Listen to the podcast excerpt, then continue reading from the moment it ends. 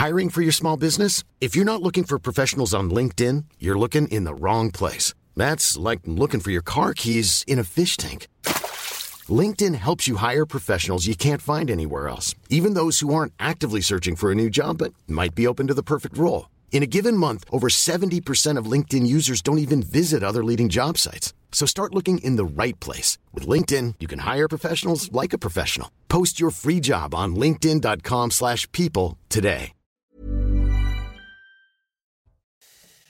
Bonsoir à tous, très heureux de vous retrouver en ce début de semaine pour le coup d'envoi de Soir Info. De 22h à minuit, on vous accompagne pour décrypter, débattre de tous les sujets d'actualité, les présentations du sommaire et des invités. Dans une poignée de secondes, on salue d'abord à 22h une pile euh, Maureen Vidal pour le JT. Bonsoir Julien, bonsoir à tous. Elisabeth Borne a donné sa démission du poste de première ministre, une demande acceptée par Emmanuel Macron. Élue en mai 2022, elle était la deuxième femme à occuper ce poste en France. Dans une lettre au président, elle a jugé plus que nécessaire de poursuivre les réformes. Alors qui pour remplacer Elisabeth Borne à Matignon? La réponse de cette nomination demain matin. Alors qu'un épisode de grand froid s'est installé sur une partie de la France, le gouvernement a annoncé le déblocage d'une enveloppe de 120 millions d'euros pour l'hébergement d'urgence, soit 10 000 places supplémentaires. Météo France a placé 43 départements en vigilance grand froid jusqu'à demain. Après sa visite dans les pays du monde arabe, dont l'Arabie saoudite cet après-midi, le chef de la diplomatie américaine, Anthony Blinken, est arrivé en Israël, dernière étape de sa quête d'une désescalade de la guerre à Gaza pour empêcher sa contagion au Liban, où une frappe israélienne a tué un chef militaire du Hezbollah aujourd'hui. Washington veut travailler avec les pays de la région pour la reconstruction de Gaza, a annoncé Anthony Blinken. Enfin, la légende allemande du football, Franz Beckenbauer, est mort à l'âge de 78 ans, champion du monde en 1974 en tant que joueur, puis en 90 en tant que sélectionneur avec l'Allemagne. Franz Beckenbauer a débuté sa carrière au Bayern Munich, double ballon d'or. Il s'est éteint après avoir lutté des années contre des problèmes de santé. De nombreux hommages lui ont été rendus, comme le patron de la FIFA qui a salué une légende du football mondial le Kaiser, donc, qui s'est éteint euh, aujourd'hui. Merci beaucoup, Maureen Vidal. Autour de la table ce soir, Karima Brick, journaliste pour la rédaction de CNews. Bonsoir, cher Karima. Bonsoir. À Yohann Usaï qui fait son retour de vacances. Bah, tous mes voeux, Johan.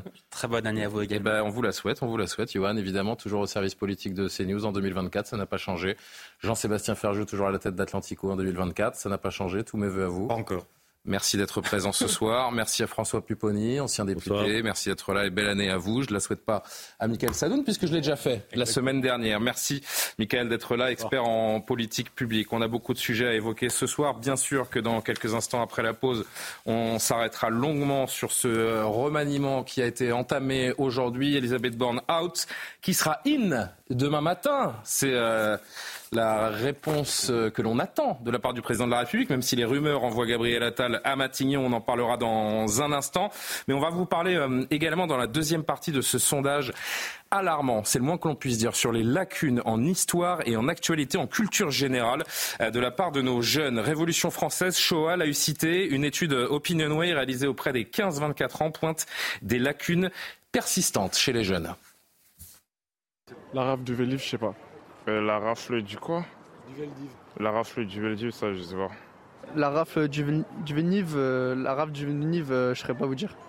la rafle du. C'est quoi? Maldives on aurait presque envie d'en rire si c'était pas aussi vertigineux et grave quand on pense à l'état de culture de notre jeunesse. On en parlera longuement tout à l'heure parce que c'est un sujet oui, euh, vertigineux et alarmant. On marque une pause et on s'intéresse d'abord à ce remaniement. Attal, pas Attal Yohann Usaï a la réponse. Ou pas A tout de suite. Oui, oui. oui avec nous, je l'ai.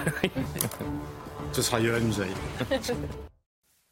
Nous sommes de retour à 22h11 en direct sur CNews pour la suite de Soir Info. Karim Abric, Johan Usaï, Jean-Sébastien Ferjou, François Pupponi et Mickaël Sadou nous accompagnent ce soir. Près de 20 mois donc après avoir été nommé à la tête du gouvernement, la Première ministre a été remerciée aujourd'hui, plutôt à présenter sa démission voulue par le chef de l'État Emmanuel Macron. On, on attend donc le nom du successeur. On sait tous... Euh, arrêter de respirer l'espace d'une après-midi euh, aujourd'hui, puisqu'on attendait euh, l'annonce donc de la nomination de Gabriel Attal. Que nenni, il faudra attendre euh, demain matin. Peut-être même que le chef de l'État nous réservera une nouvelle surprise en ne nommant pas celui qui est pour l'instant toujours à l'éducation nationale.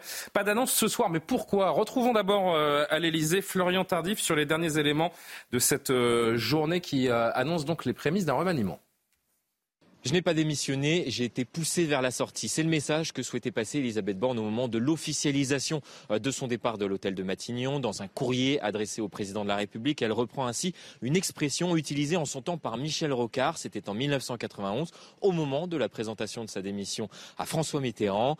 Il expliquait ainsi dans ce courrier, à l'heure où il me faut euh, présenter la démission de ce gouvernement, expression également utilisée euh, par la Première ministre ce lundi soir. À l'époque, Michel Rocard avait même été plus explicite en expliquant très concrètement qu'il avait été viré euh, par François Mitterrand. C'est également le sentiment qui prédomine ce soir à l'hôtel de Matignon lorsque l'on échange avec les collaborateurs ou ministres présents euh, pour un pot de remerciement organisé euh, par la Première ministre. Cette dernière a été virée par Emmanuel Macron. Reste une question, qui pour la remplacer? Réponse selon nos informations ce mardi matin. Tiens, un petit mot avec vous d'abord, François Pupponi, ancien euh, député. On va parler évidemment du successeur qui tient la corde ce soir, c'est Gabriel Attal, mais un mot quand même de notre première ministre euh, démissionnaire euh, ou invité à prendre la porte, Elisabeth Borne, contrainte et forcée, avec une amertume affichée également. On l'a lu, je ne sais pas si on peut revoir les lignes de, ce, de cette lettre au président de la République où, où l'on comprend bien que elle serait bien restée un petit peu. Elle aurait bien fait du rab, comme on dit la Première ministre. Oui, mais le président lui a confié euh, une responsabilité, c'est de constituer une majorité. Elle avait échoué pour les retraites, même si on, le texte est passé. Vous m'avez fait part de votre volonté de nommer un nouveau Premier ministre alors qu'il me, alors il me faut présenter la démission de mon gouvernement. Et ensuite, il y a six mois, il lui avait dit je voulais six mois pour créer cette... Et elle n'a pas réussi sur le texte sur l'immigration. Donc en fait, elle a échoué politiquement et elle ne pouvait pas rester. Enfin, c'était acté. Le président lui avait donné six mois. Elle n'a pas réussi euh, à faire ce que lui a demandé le président. Il était normal qu'elle parte. Je suis un peu étonné des termes qu'elle emploie, puisqu'elle avait ce, challenge qu'elle n'a pas réussi. Elle aurait dû euh, en tirer elle-même les conséquences. Elle est allée au bout de sa mission tout de même, avec plus ou moins de réussite, mais elle a fait ce que le président de la République lui a demandé, a exigé d'elle. Ben oui, mais elle n'a pas réussi, elle n'a pas réussi à, avoir cette majorité, à élargir cette majorité pour faire passer les textes avec le revers sur le texte de l'immigration. Donc moi, je pense qu'elle aurait dû démissionner en disant voilà, vous m'avez confié ça, je n'ai pas réussi. Enfin, pas obligé de, mettre, de dire comme ça. Mais là, elle fait comprendre que c'est le président qui la met dehors. Je voudrais qu'on qu'on voit quelques, quelques tweets en réaction à cette euh, démission de la chef du gouvernement. Donc, euh, on, va, on va lire ce que disaient aujourd'hui Eric Zemmour, Mathilde Panot et Valérie Pécresse. Eric Zemmour d'abord. Emmanuel Macron n'endormira aucun Français avec son remaniement. Vous pouvez remanier une fois par jour le en même temps. Vous obtiendrez toujours le en même temps. On ne remanie pas le vide, le flou et le zigzag. C'est dit de la part du euh, président de Reconquête, Mathilde Panot, la chef du groupe LFI à l'Assemblée nationale. Borne a démissionné, laissant derrière elle 23 49 3 une démocratie salement amochée.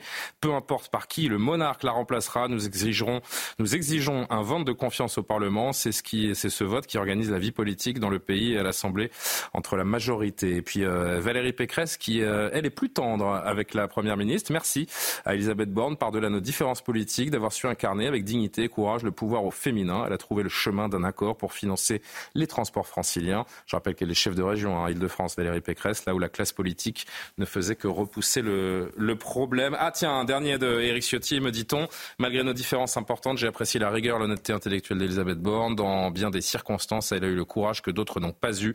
Elle fut pour moi une interlocutrice de qualité. Il faut tirer quand même un coup de chapeau à Elisabeth Borne, comme semble vouloir le faire la droite ce soir elle a eu une mission très compliquée, c'était une mission impossible qu'elle avait. Comment voulez-vous diriger un pays quand vous avez une majorité relative à l'Assemblée nationale? Le président de la République lui avait demandé de trouver des majorités sur des textes importants, textes sur la retraite notamment, hein, qui a été un texte extrêmement symbolique. Elle n'a pas réussi à le faire. Elle a échoué une première fois puisqu'ils ont été obligés d'utiliser le 49-3. Sur l'immigration, elle n'a pas trouvé de majorité euh, non plus puisque la motion de rejet préalable a été adoptée euh, avant même que le débat ne puisse euh, commencer. Donc effectivement, on ne peut pas dire qu'elle ait réussi, en tout cas sur les grands chantiers que lui avait confié le président de la République. Il y a eu d'autres réussites par ailleurs. Elle n'a pas rien fait en 20 mois. Il y a des choses qui ont été faites pour la France, heureusement. Mais globalement, ce fut très compliqué pour elle. C'était 20 mois, vraiment, je pense, où elle a dû beaucoup souffrir. Mais en même temps, quand on est Premier ministre et quand on fait de la politique, souffrir, on aime ça. Sinon, on fait autre chose. C'est vrai qu'il faut être un petit peu maso. C'était 20 mois très compliqués pour elle.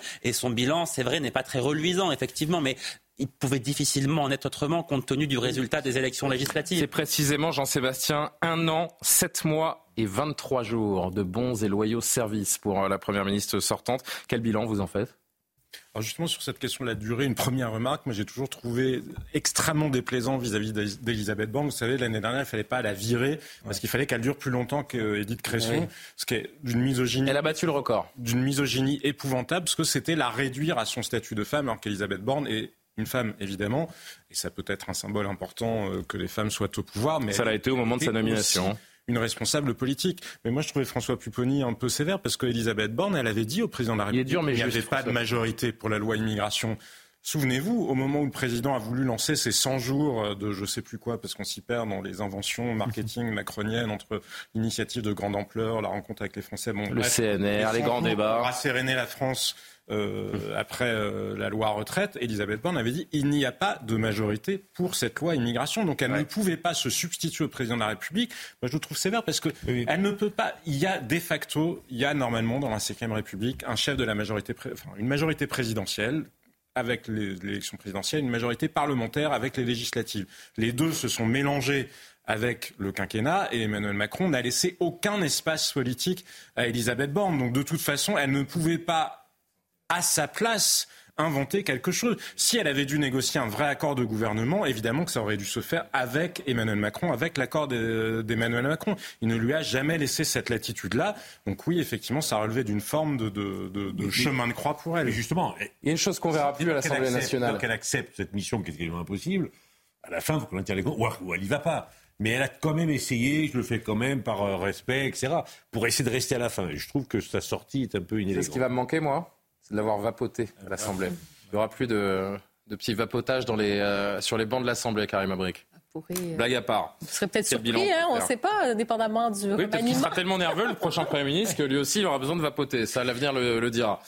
Non, mais on va quand même revenir euh, sur euh, ces derniers mois pour Elisabeth Borne. Effectivement, c'était quand même la journée où elle a accepté euh, ce poste. C'était quand même, c'est un siège éjectable dans toutes circonstances, mais d'autant plus, exactement, mais d'autant plus dans cette situation de majorité relative. Et je trouve effectivement que les mandats étaient assez casse-gueule, comme si on lui a dit, finalement, dans cette première phase de ce quinquennat, en fait, de ce deuxième quinquennat, elle a quand même pris les coups parce que c'était des, gros dossiers. Euh, la réforme des retraites, bon, maintenant, projet de loi immigration, pas réussi à effectivement trouver euh, une, majorité. Ça, on peut quand même lui imputer euh, ben, cet aspect, en fait, dans, son travail. Mais cela étant dit, il y avait quand même, elle a quand même servi de paratonnerre ou, si vous voulez, même de catalyseur à toutes sortes de frustrations que pouvaient avoir les Français. L'idée, quand vous êtes premier ministre, c'est de ne pas faire de l'ombre non plus au président président. Alors, effectivement, il arrivait à un moment où elle ne pouvait plus continuer à être dans ce poste parce que ça, ça se répercutait déjà euh, en termes négatifs pour le président de la République. Donc oui, il était temps de changer. Mais la grande question pour la suite des choses, c'est un remaniement. Mais dans quel objectif? Est-ce qu'on veut faire finalement, on veut on veut arriver avec, on veut faire briller un peu la machine, dire on repart hein, sous de nouveaux, euh, nouveaux C'est un peu ce que dit Eric Zemmour dans son tweet. Hein, oui, euh. mais ou sinon, ben, on incarne quoi finalement? Quelle est la direction pour la suite des choses? Et ça, c'est encore le point d'interrogation. Euh, avançons un petit peu, euh, cher Johan, si vous le voulez bien, parce qu'on l'a bien compris. Donc depuis la fin d'après-midi, Elisabeth Borne n'est plus la première ministre, sauf qu'il n'y a personne à Matignon ce soir. Alors officiellement, hein, Elisabeth Borne va continuer en attendant la nomination demain matin du nouveau Premier ministre d'assurer ce qu'on appelle les affaires courantes, mais généralement, lorsqu'une euh, un ou une première ministre pose sa, démission, dans les, pas dans les minutes, mais en tout cas dans les heures qui viennent, un premier ministre est nommé. Qui résiste pourquoi attend-on aussi longtemps? Il est vrai que si Emmanuel Macron avait acté avec certitude le choix de Gabriel Attal, il aurait, dans la foulée de son communiqué, dans le même communiqué, annoncé sa nomination. Il aurait dit euh, Elisabeth Borne, euh, j'ai mis fin aux, fonctions d'Elisabeth Borne et j'ai demandé à Gabriel Attal de former un, gouvernement. Là, ça n'est pas le cas. Ça montre quand même qu'il y a un blocage quelque part. Attendre demain matin, pourquoi? Si on est sûr de son choix, non, on le fait tout de suite. On ne laisse pas un un, pays comme ça, sans Premier ministre, avec un, Premier ministre qui gère les affaires courantes, ça n'a aucun sens. Donc il y a des blocages qui viennent manifestement de, de poids lourds du, gouvernement. Hein. Euh, on sait que euh, le ministre de l'économie, Bruno euh, Le Maire, voit plutôt cette Concrètement, que les gens qui nous regardent comprennent bien, s'il, et évidemment qu'on touche du bois, mais s'il se passe un événement majeur ce soir ou cette nuit dans, dans l'actualité, si le Premier ministre doit intervenir, Elisabeth Borne reprend du service cette ah nuit. bah évidemment, elle, est, elle, est, toujours Première ministre. Tant qu'elle n'a pas été remplacée, tant qu'il n'y a pas eu de, passation de pouvoir, c'est elle qui est aux manettes. Et tous les ministres sont aux manettes s'il devait y avoir quelque chose d'urgent, effectivement, à, gérer. Euh, ça bloque manifestation du côté de poids lourd du, gouvernement, qui d'abord aurait bien voulu euh, être nommé Premier ministre, du côté de Bruno Le Maire, qui a quand même été le, chef de, Gabriel Attal. Hein. Gabriel Attal a été son, secrétaire d'État. Alors on nous dit, là, du côté de Bruno Le Maire, sous sa tutelle. Euh, va bien, on s'entend très bien. Enfin, on sent qu'on prend beaucoup de précautions, que les choses se passent en coulisses. Et ça bloque, me semble-t-il, encore plus du côté de Gérald Darmanin. Là, vraiment, je crois que pour Ah, vous croyez que c'est. Je, crois que là, vraiment, c'est une. Mais Gérald Darmanin n'a pas l'ambition d'être le Premier ministre. C'est une ligne. Il l'a eu. Il l'a il, eu. Il, aimerait bien être Premier ministre et il s'entend surtout très très mal avec Gabriel Attal. Ils ont des, des relations qui sont extrêmement mauvaises, personnellement. Et puis l'ambition, euh, ils sont un peu de la même génération euh, et ils ont la même ambition. Donc tout cela fait que Gérald Darmanin ne supporte manifestement pas cette nomination. Alors est-ce qu'il a mis sa démission dans la balance? C'est possible, je, n'en sais absolument rien. Hein. Mais en tout cas, il y a quelque chose qui bloque, sans quoi la nomination de Gabriel Attal serait déjà annoncée. Des ministres comme, euh, Gérald Darmanin ou Bruno Le Maire ont les moyens de faire le mot est peut-être excessif bien sûr, mais de faire un peu de chantage euh, à la démission, chantage affectif au président de la République. C'est vrai que en politique peut-être plus encore qu'ailleurs. Les égos sont les égos sont démesurés. Imaginez, imaginez, imaginez avoir été euh, le stagiaire de quelqu'un et de devenir son supérieur hiérarchique, servir notre pays à l'instant dit euh, Gérald Darmanin, servir notre pays auquel Elisabeth Borne a été exigeant et toujours conforme à l'intérêt de l'État.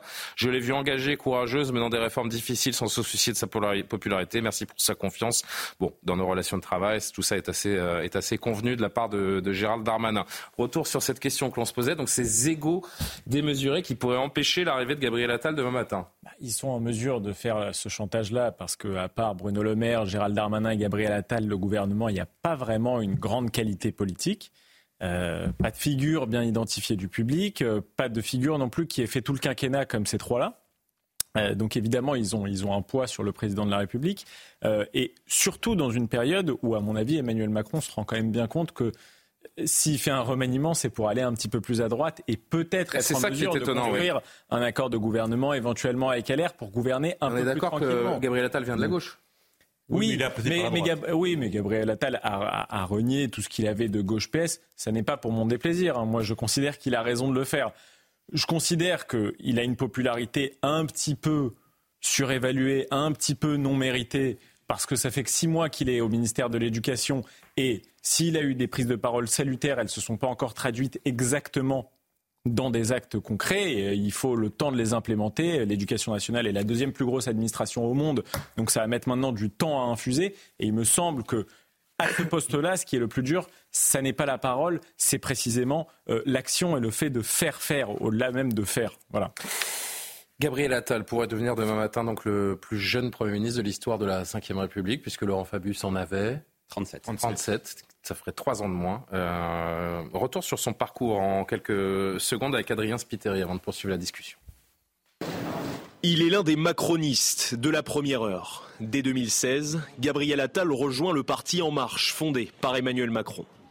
Passé par l'école alsacienne, Sciences Po et le Parti socialiste, l'enfant de Clamart, ex-conseiller parlementaire de Marisol Touraine, va connaître une ascension fulgurante. Élu député des Hauts-de-Seine en 2017, il est nommé un an plus tard secrétaire d'État auprès du ministre de l'Éducation nationale et de la jeunesse. Il devient à 29 ans le plus jeune membre d'un gouvernement sous la Ve République. Entre 2020 et 2022, Gabriel Attal est ensuite porte-parole du gouvernement de Jean Castex. On va se parler franchement. Qui emmerde la vie de qui aujourd'hui? Qui gâche la vie de nos soignants qui, depuis deux ans, sont mobilisés sous l'eau dans nos services de réanimation? Ce sont ceux qui s'opposent au vaccin. Son aisance à l'oral et son audace lui valent le surnom de sniper dans l'entourage du président. L'élève surdoué de la Macronie continue de gravir les échelons. Au sein du gouvernement d'Elisabeth Borne, il est d'abord ministre délégué chargé des comptes publics, puis nommé ministre de l'Éducation nationale en juillet 2023. Rapidement, Gabriel Attal rompt avec la stratégie de son prédécesseur. Sur le terrain, il annonce la couleur. Aujourd'hui, j'assume de porter une ambition très forte pour l'école sans aucun tabou. Ce que nous allons mettre en place, ce doit être un véritable électrochoc. Lutter contre le harcèlement scolaire et améliorer le niveau des élèves sont les priorités du ministre. Des débuts, encore une fois, appréciés par Emmanuel Macron. Johan, il coche toutes les cases, il correspond euh, exactement à ce que cherche Emmanuel Macron. Si on devait faire une colonne plus, une colonne moins pour euh, Gabriel Attal? Il coche beaucoup de cases, oui, ça c'est une certitude. D'abord, c'est quelqu'un qui ne posera pas de problème au président de la République, a priori. Ah, vous croyez?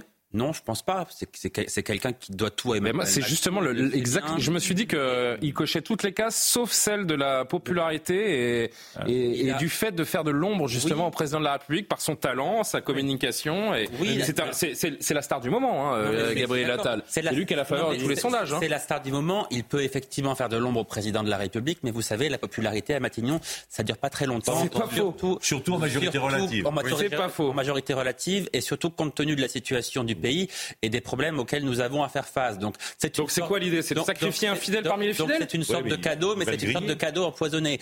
mais, mais, c'est qui a été conçu comme tel par une partie de la majorité. Mais, c'est aussi mais c'est aussi une manière, c'est aussi une manière de, de, lui dire effectivement, tu es très populaire en ce moment, donc mets cette popularité au service du gouvernement. On verra bien si ça marche, mais euh, en tout cas, euh, oui, le risque pour Gabriel Attal, c'est quand même de se griller, parce que, ah disons les choses clairement, euh, peu de premiers ministres ont réussi et sont ressortis, sont repartis de Matignon auréolés d'un succès qui pourrait les conduire ensuite Édouard Philippe. vers, vers les... Édouard Philippe. Édouard Philippe. C'est pas encore concrétisé. en fait, il y a un temps où vous digérez la sortie de Matignon. Vous, vous, avez encore cette impopularité. si on part du principe que Gabriel Attal a des ambitions pour 2032, son, problème, c'est qu'il aura le temps de digérer. Euh, alors pas tous en même temps, les amis. François. Majorité, donc il va se trouver dans une situation la même qu'Elisabeth Borne, pareil, situation. Donc griller un, futur candidat potentiel en 2027 ou plus tard comme ça, je vois pas l'intérêt pour le président de la République. Là, le rôle, c'est pour les européennes. Voilà, c'est-à-dire que c'est lui qui va ah conduire les, européennes. Il sera pas tête de liste, évidemment, hein, hmm. mais c'est lui qui va mener cette campagne, qui va affronter Jordan Bardella. C'est la même génération. Donc, je dirais que s'il est nommé à Matignon, c'est pas lui qui sera la tête de liste. Non, mais naturellement, mais c'est lui qui mènera cette campagne. Mais hmm. s'il est nommé à Matignon, il sera le symbole du succès ou de l'échec des européennes. C'est aussi parce qu'Emmanuel Macron le voit un peu comme l'arme anti-Bardella, anti-Le Pen. Mais effectivement, en cas de succès, qu'est-ce qu'il a de plus pour être une arme anti-Bardella en, cas de succès. Euh, effectivement, il en sortira grandi. En cas d'échec, s'il y a 10 points d'écart, là, ça sera un revers monumental pour lui. Qu'est-ce qu'il a de plus? Ben, Il a le même âge que Jordan Bardella. Ils se connaissent bien. Il est plus jeune. Il est plus vieux que Jordan Bardella. Il n'a pas 30 ans, Jordan Bardella. ils sont de la même génération. Ils sont peut incarner la lutte contre la sécurité, de la, même génération.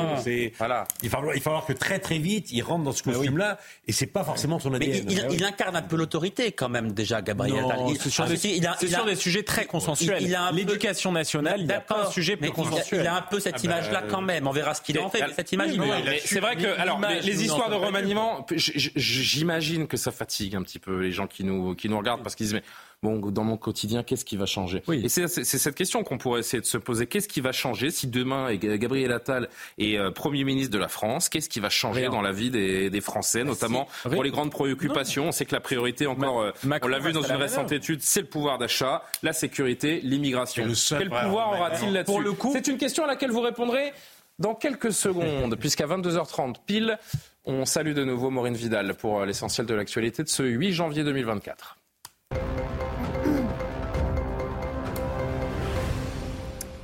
Elisabeth Borne a donné sa démission du poste de première ministre, une demande acceptée par Emmanuel Macron. Élue en mai 2022, elle était la deuxième femme à occuper ce poste en France. Dans une lettre au président, elle a jugé plus que jamais nécessaire de poursuivre les réformes. Alors qui pour remplacer Elisabeth Borne à Matignon? La réponse de cette nomination demain matin alors qu'un épisode de grand froid s'est installé sur l'ensemble du territoire. Le gouvernement a annoncé le déblocage d'une enveloppe de 120 millions d'euros pour l'hébergement d'urgence. 43 départements étaient classés en vigilance jaune grand froid cet après-midi et jusqu'à demain. Écoutez le ministre délégué au logement.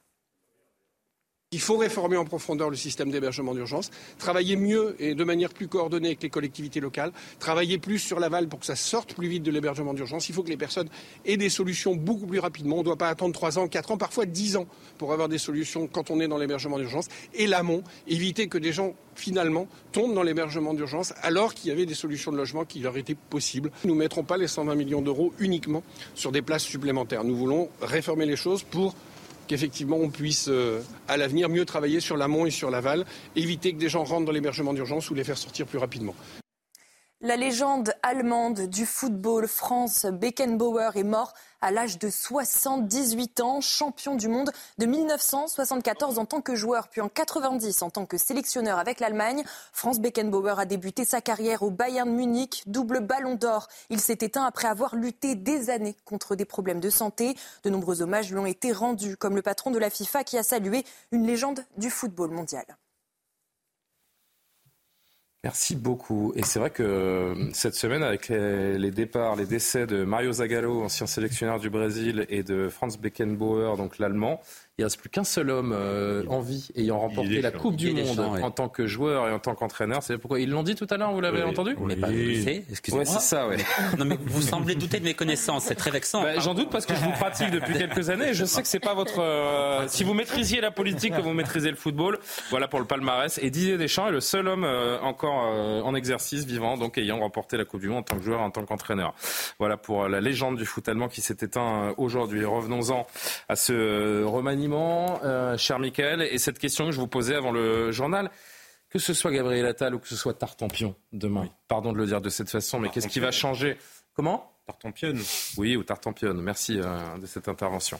Euh, qu'est-ce qui va changer dans la vie des Français sur les priorités que sont le pouvoir d'achat, la sécurité, l'immigration? Mais moi, ça qui moi, je pense rien du tout, parce que c'est Emmanuel Macron qui reste à la manœuvre. S'il y a bien une fois où j'ai été d'accord avec Raphaël Glucksmann, c'est quand il a dit aujourd'hui je connais déjà le nom du Premier ministre, c'est Emmanuel ah Macron.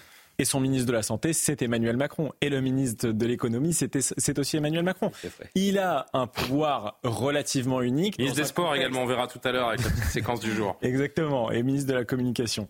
Euh, euh, il, a, il, a, il a sous lui un pouvoir relativement éclaté au Parlement, au gouvernement, des factions qui s'affrontent, des factions entre guillemets politiques, hein, euh, au sein même de sa majorité. Et il semble que dans ce chaos-là, c'est le seul à détenir encore un semblant de pouvoir. Donc moi, je pense que ça ne changera pas grand-chose, surtout s'il nomme Gabriel Attal, qui pour le coup est complètement dans l'ADN du macronisme. Il fait partie du fameux groupe de, Poitiers qui a lancé sa candidature au début. Euh, il est plutôt d'une sensibilité euh, il y avait un certain François Hollande qui ne craignait pas euh, son ministre Emmanuel Macron à une époque. Hein. Oui, vous savez. Donc, euh, bon, ne va pas se laisser faire comme certains premiers ministres. C'est ça. Et, la différence, la différence avec les autres premiers ministres qu'a nommé Emmanuel Macron depuis qu'il est président de la République, et évidemment qu'on commence en, 2017 et pas avec ce deuxième mandat, c'est que c'est la première fois qu'il nommerait, on va continuer de le dire au conditionnel bien sûr, qu'il nommerait un personnage connu, reconnu, qui est populaire. Et ça, ça peut être changer la donne, Jean-Sébastien, non? Ce qui peut changer, ce serait effectivement l'habileté de Gabriel Attal si Gabriel Attal arrivait à changer les équilibres politiques à l'Assemblée nationale. Il a su se montrer très habile parce que l'éducation, vous disiez tout à l'heure que c'est un sujet consensuel, oui et non, parce que peu de ministres ont réussi justement à, parce qu'il ne faut pas seulement s'adresser aux Français, il faut aussi réussir à faire passer son action auprès du personnel de l'éducation nationale et euh, de l'administration de l'éducation nationale. Et ça, c'est une autre paire de manches. Donc Gabriel Attal a toujours su se montrer habile. On parlait de Bruno Le Maire, il est arrivé à Bercy, il avait été un peu conçu comme un chien dans un jeu de qui pour embêter en quelque sorte Bruno Le Maire. Il a su très bien s'entendre avec Bruno Le Maire. Donc peut-être de ce point de vue-là, peut-il un peu changer quelque chose. Mais là où je vous rejoins tous, c'est que le vrai remaniement, ça aurait été de changer Alexis Collère, en réalité, le secrétaire général de l'Élysée, qui est là. L'homme de l'ombre, pour le coup, par excellence. Et qui prend certainement peut-être plus encore que le président de la République, qui a une vraie tendance à procrastiner, on le sait. Hein, Emmanuel Macron alterne entre les phases où il est un peu dans des visions. Souvenez-vous, c'est ce qu'en disait Gérard Collomb. Hein, il alterne entre euh, le stratosphérique et euh, le micromanagement. C'est son problème. Donc bien souvent, finalement, les décisions ont pu être prises en réalité par d'autres. Il a fait croire qu'il était le maître des horloges, qu'il était Jupiter, mais souvenez-vous, toutes les décisions du premier quinquennat qui ont posé problème, c'était quand même Edouard Philippe qui les avait suggérées, que ce soit les 80 km heure, s'obstiner sur le maintien de la taxe carbone, maintenir le premier tour des élections municipales, vouloir réintroduire du systémique dans la réforme paramétrique des retraites. Ça en dit long sur le fait qu'Emmanuel Macron n'est pas le maître des horloges qu'il pense ou qu'il prétend, qu'il prétend être, même si incontestablement, institutionnellement, tout tourne autour de sa personne. Après, il y a... Quelle latitude lui laissera le chef de l'État? C'est vrai que c'est une question importante. Ou alors, il y a une autre stratégie. moi, je toujours considéré que, que Gabriel Attal était le préféré d'Emmanuel Macron. Ah oui, lui et Clément Beaune. Lui, Clément. Mais, mais Attal. Moi, aujourd'hui, Clément Beaune. Oui, parce qu'il y a eu la, la menace de démission qui est passée par là. Mais il est ce sont deux macronistes de la première heure. Il est au-dessus du lot, Gabriel. Ça, moi, pour bien le connaître, il est au-dessus du lot. Je suis pas tellement d'accord. Il a l'étoffe. Vous qui le connaissez, tiens, est-ce qu'il a l'étoffe d'un Premier ministre? Oui, oui. À 34 ans. Non, mais enfin, moi, je le connais depuis longtemps. Il était strauss-kahnien. Il était parmi les jeunes qui suivaient Strauss-Kahn quand j'étais. En fait, il fait de la politique depuis qu'il a 15 ans. Depuis toujours. Mais il est passionné par ça. Il est très bon. Tous les ministères où il a été, quand j'étais député, il était excellent. Voilà, donc il est très bon. C'est un surdoué. C'est un surdoué, il est, il est brillant. Un vrai et, et, en plus, il, et en plus, il a un côté sympathique. Enfin, il est sympa comme type. Non, je suis je suis pas tellement d'accord. Bah, moi, pour le connaître un peu, il faut dire que. Non, mais par je parle simplement. Vous ne pas sympathique parce que vous ne le connaissez pas. mais juste, je voulais très certainement. Mais en tant que néophyte qui le regarde comme ça dans son intervention, je trouve qu'il dans le contact humain, parfois peut-être un peu de suffisance. mais dans le contact humain, il est vraiment très bon. Juste si Emmanuel Macron considère. Mais à chaque fois qu'il est venu volontiers sur nos plateaux, contrairement à beaucoup beaucoup de membres du gouvernement. Si considère qu'il est le meilleur pour lui succéder, il le met en orbite là. S'il réussit son coup, il est le candidat en 2027. Mais comment pouvez-vous réussir votre coup dans une majorité relative en Comment est-ce qu'on monte Comment est-ce qu'on réussit son coup quand on monte à bord du Titanic? Un, moment, un moment, ben voilà, il y a un moment, il y a un individu qui dépasse la situation. Mais, vous avez commencé l'émission François en disant, il est très populaire, il est en haut de tous les sondages, mais donnez-lui un mois et vous verrez qu'à Matignon. Moi, ce que je crains, c'est qu'il va le griller. Je le crains. Mais il peut, il peut se révéler encore mieux et réussir. Et s'il réussit, attention, attends. Non, mais juste laissez-vous finir vos phrases, les amis. Conçu, enfin, comme ça, comme une idée de le griller par certains, euh, parce que tout le monde dans la majorité ne voit pas d'un très bon oeil justement le succès euh, de ce jeune homme encore, le fait qu'il se soit, euh, qu'il ait réussi à se déployer auprès auprès des Français, et donc certains ont pu imaginer, y compris peut-être à l'Élysée, vous savez, les présidents de la République aiment rarement se voir des successeurs. Hein. C'est un, aucun des présidents de la République de la Ve République n'a aimé véritablement ceux qui étaient. Ils ont même plutôt tout fait pour essayer de, de les briser. non, mais donc ça peut être un cadeau empoisonné. D'ailleurs, je pense que, Gabriel Attal n'était absolument pas, contrairement à Bruno Le Maire ou à Gérald Darmanin, n'était pas, candidat. C'est vrai. Et en même temps, j'ai entendu cette phrase aujourd'hui, cette métaphore que je voulais filer euh, moi aussi. Euh, vous pouvez changer le casting. Euh, si le scénario reste le même et reste aussi mauvais, le film restera regardable. Oui, mais encore faut-il changer le casting, parce que si vous changez le Premier ministre, ensuite les ressources humaines sont quand même... Les seconds rôles sont importants aussi. Euh, si Gérald Darmanin reste au ministère de l'Intérieur, si Bruno Le Maire reste à Bercy, euh, si Dupont-Moretti reste à la justice, euh, les poids lourds du gouvernement, si vous voulez, ils sont difficilement remplaçables. Donc, je, je, il ne va pas y avoir un changement absolument incroyable au sein du gouvernement. Vous allez peut-être virer quelques secrétaires d'État qu'on connaît à peine.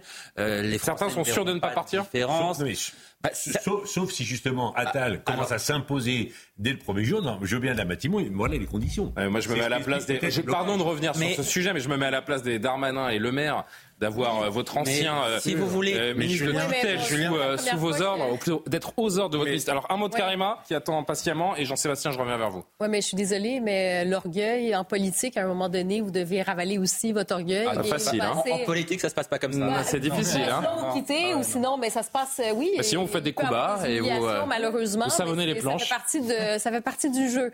Mais moi, je reviens aussi sur la question de l'âge. On parle beaucoup de, sa mm. jeunesse. Effectivement, il a 34 ans. Ce serait le plus jeune de l'histoire. On peut quand même se rappeler qu'Emmanuel Macron a accédé à la plus grande fonction à 39 ans, 39 ans comme président de la République. Donc peut-être que ça relativise un peu la question de l'âge, surtout aujourd'hui, à l'heure où la politique, c'est énormément de communication, ça l'a toujours été, mais particulièrement aujourd'hui.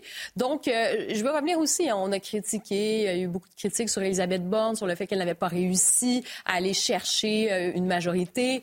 Et bon, on était dans un, dans un contexte de majorité relative. Ça a lieu, bien sûr, en lien avec sa personnalité aussi. Est-ce qu'une personnalité comme Gabriel Attal, vous le disiez, vous le disiez euh, euh, sympathique oui, non, est-ce que ça peut jouer ou non? Ça reste quand même, je pense... Mais lui, il saura faire parce qu'il l'a toujours fait en tant que ministre. D'aller chercher les uns et les autres pour obtenir une majorité sur ses...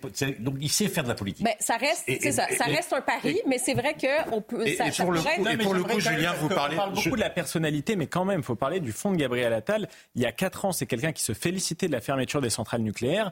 Il pesté contre Gérard Collomb parce qu'il le trouvait trop dur sur l'immigration. Ça être quelqu'un qui vient de la gauche, qui est plutôt d'une écologie qui était irréaliste. c'est ça que je me dis, mais aux centrales nucléaires. Aller chercher des, voix de droite avec un ministre qui vient de la gauche, moi, ça me paraît insensé. Alors, vous avez rappelé tout à l'heure qu'il a, il a fait table rase, mais bon. De la même manière, il s'est converti à, l'autorité dans l'école parce qu'il a compris que c'était aussi des sujets extrêmement populaires et que ça lui a arrimé une partie de l'électorat. Désolé, ça ne présage de rien pour être Premier ministre. Surtout que le courage dont il a fait preuve à l'éducation nationale et qui est relativement. C'est dommage pour le ministère de l'Éducation nationale qui perd un très bon élément euh, si jamais c'est lui demain encore une fois. Il a le même courage quand on va parler de sujets d'éducation, de d'immigration, pardon, quand il faudra parler d'Europe, il est très européiste. Donc il faut une cohérence politique générale pour être Premier ministre, mais ça pas seulement un avis sur l'éducation. Ça revient encore une fois à cette idée que veut Emmanuel Macron pour la suite des choses. On va le découvrir. Le sait-il lui-même Mais, ça n'est pas, il y a quand même quelque chose. Seulement... Non, mais il y a quand même quelque chose d'important. Juste terminer là-dessus parce qu'il y a deux rendez-vous effectivement importants. Les rendez-vous des Européennes. Mmh. On a parlé de cette euh, nouvelle génération, euh, notamment bon avec euh, M. Bardella au RN qui est très jeune aussi. Et la suite des choses, c'est-à-dire la deuxième phase du quinquennat, c'est quoi? C'est aussi la question du leg. Que veut laisser finalement euh, comme image, comme image de la France, comme legs Emmanuel Macron?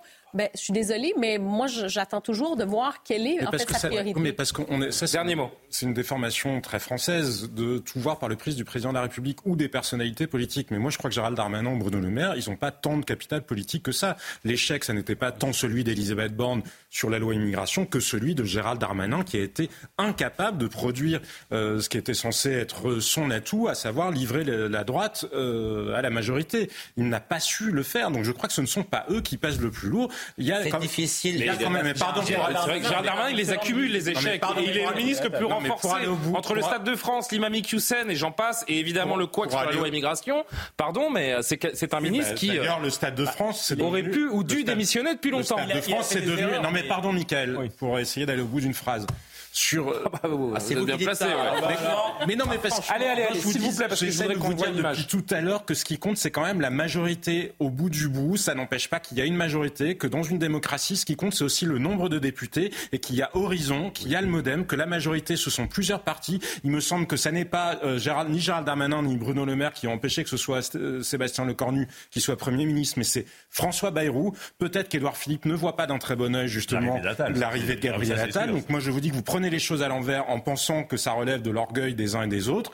Enfin, parce que bien sûr que l'orgueil, ça compte en politique, et je suis d'accord avec Karima, ça d'ailleurs parfois, mais il y a une réalité de rapport de force, et ce rapport de force-là, Emmanuel Macron non seulement n'a pas de majorité absolue, mais il a une majorité relative qui est divisée comme elle ne l'avait jamais été depuis on 2017. Va on va redire un mot de cette euh, supposée euh, nomination demain matin de Gabriel Attal au poste de, première, de Premier ministre. On a tellement pris l'habitude de dire Première ministre maintenant qu'il va falloir euh, se réhabituer de nouveau à l'inverse. Euh, à 23h, on y Je vous montrerai une séquence, si vous ne l'avez pas vue, qui date de 1998.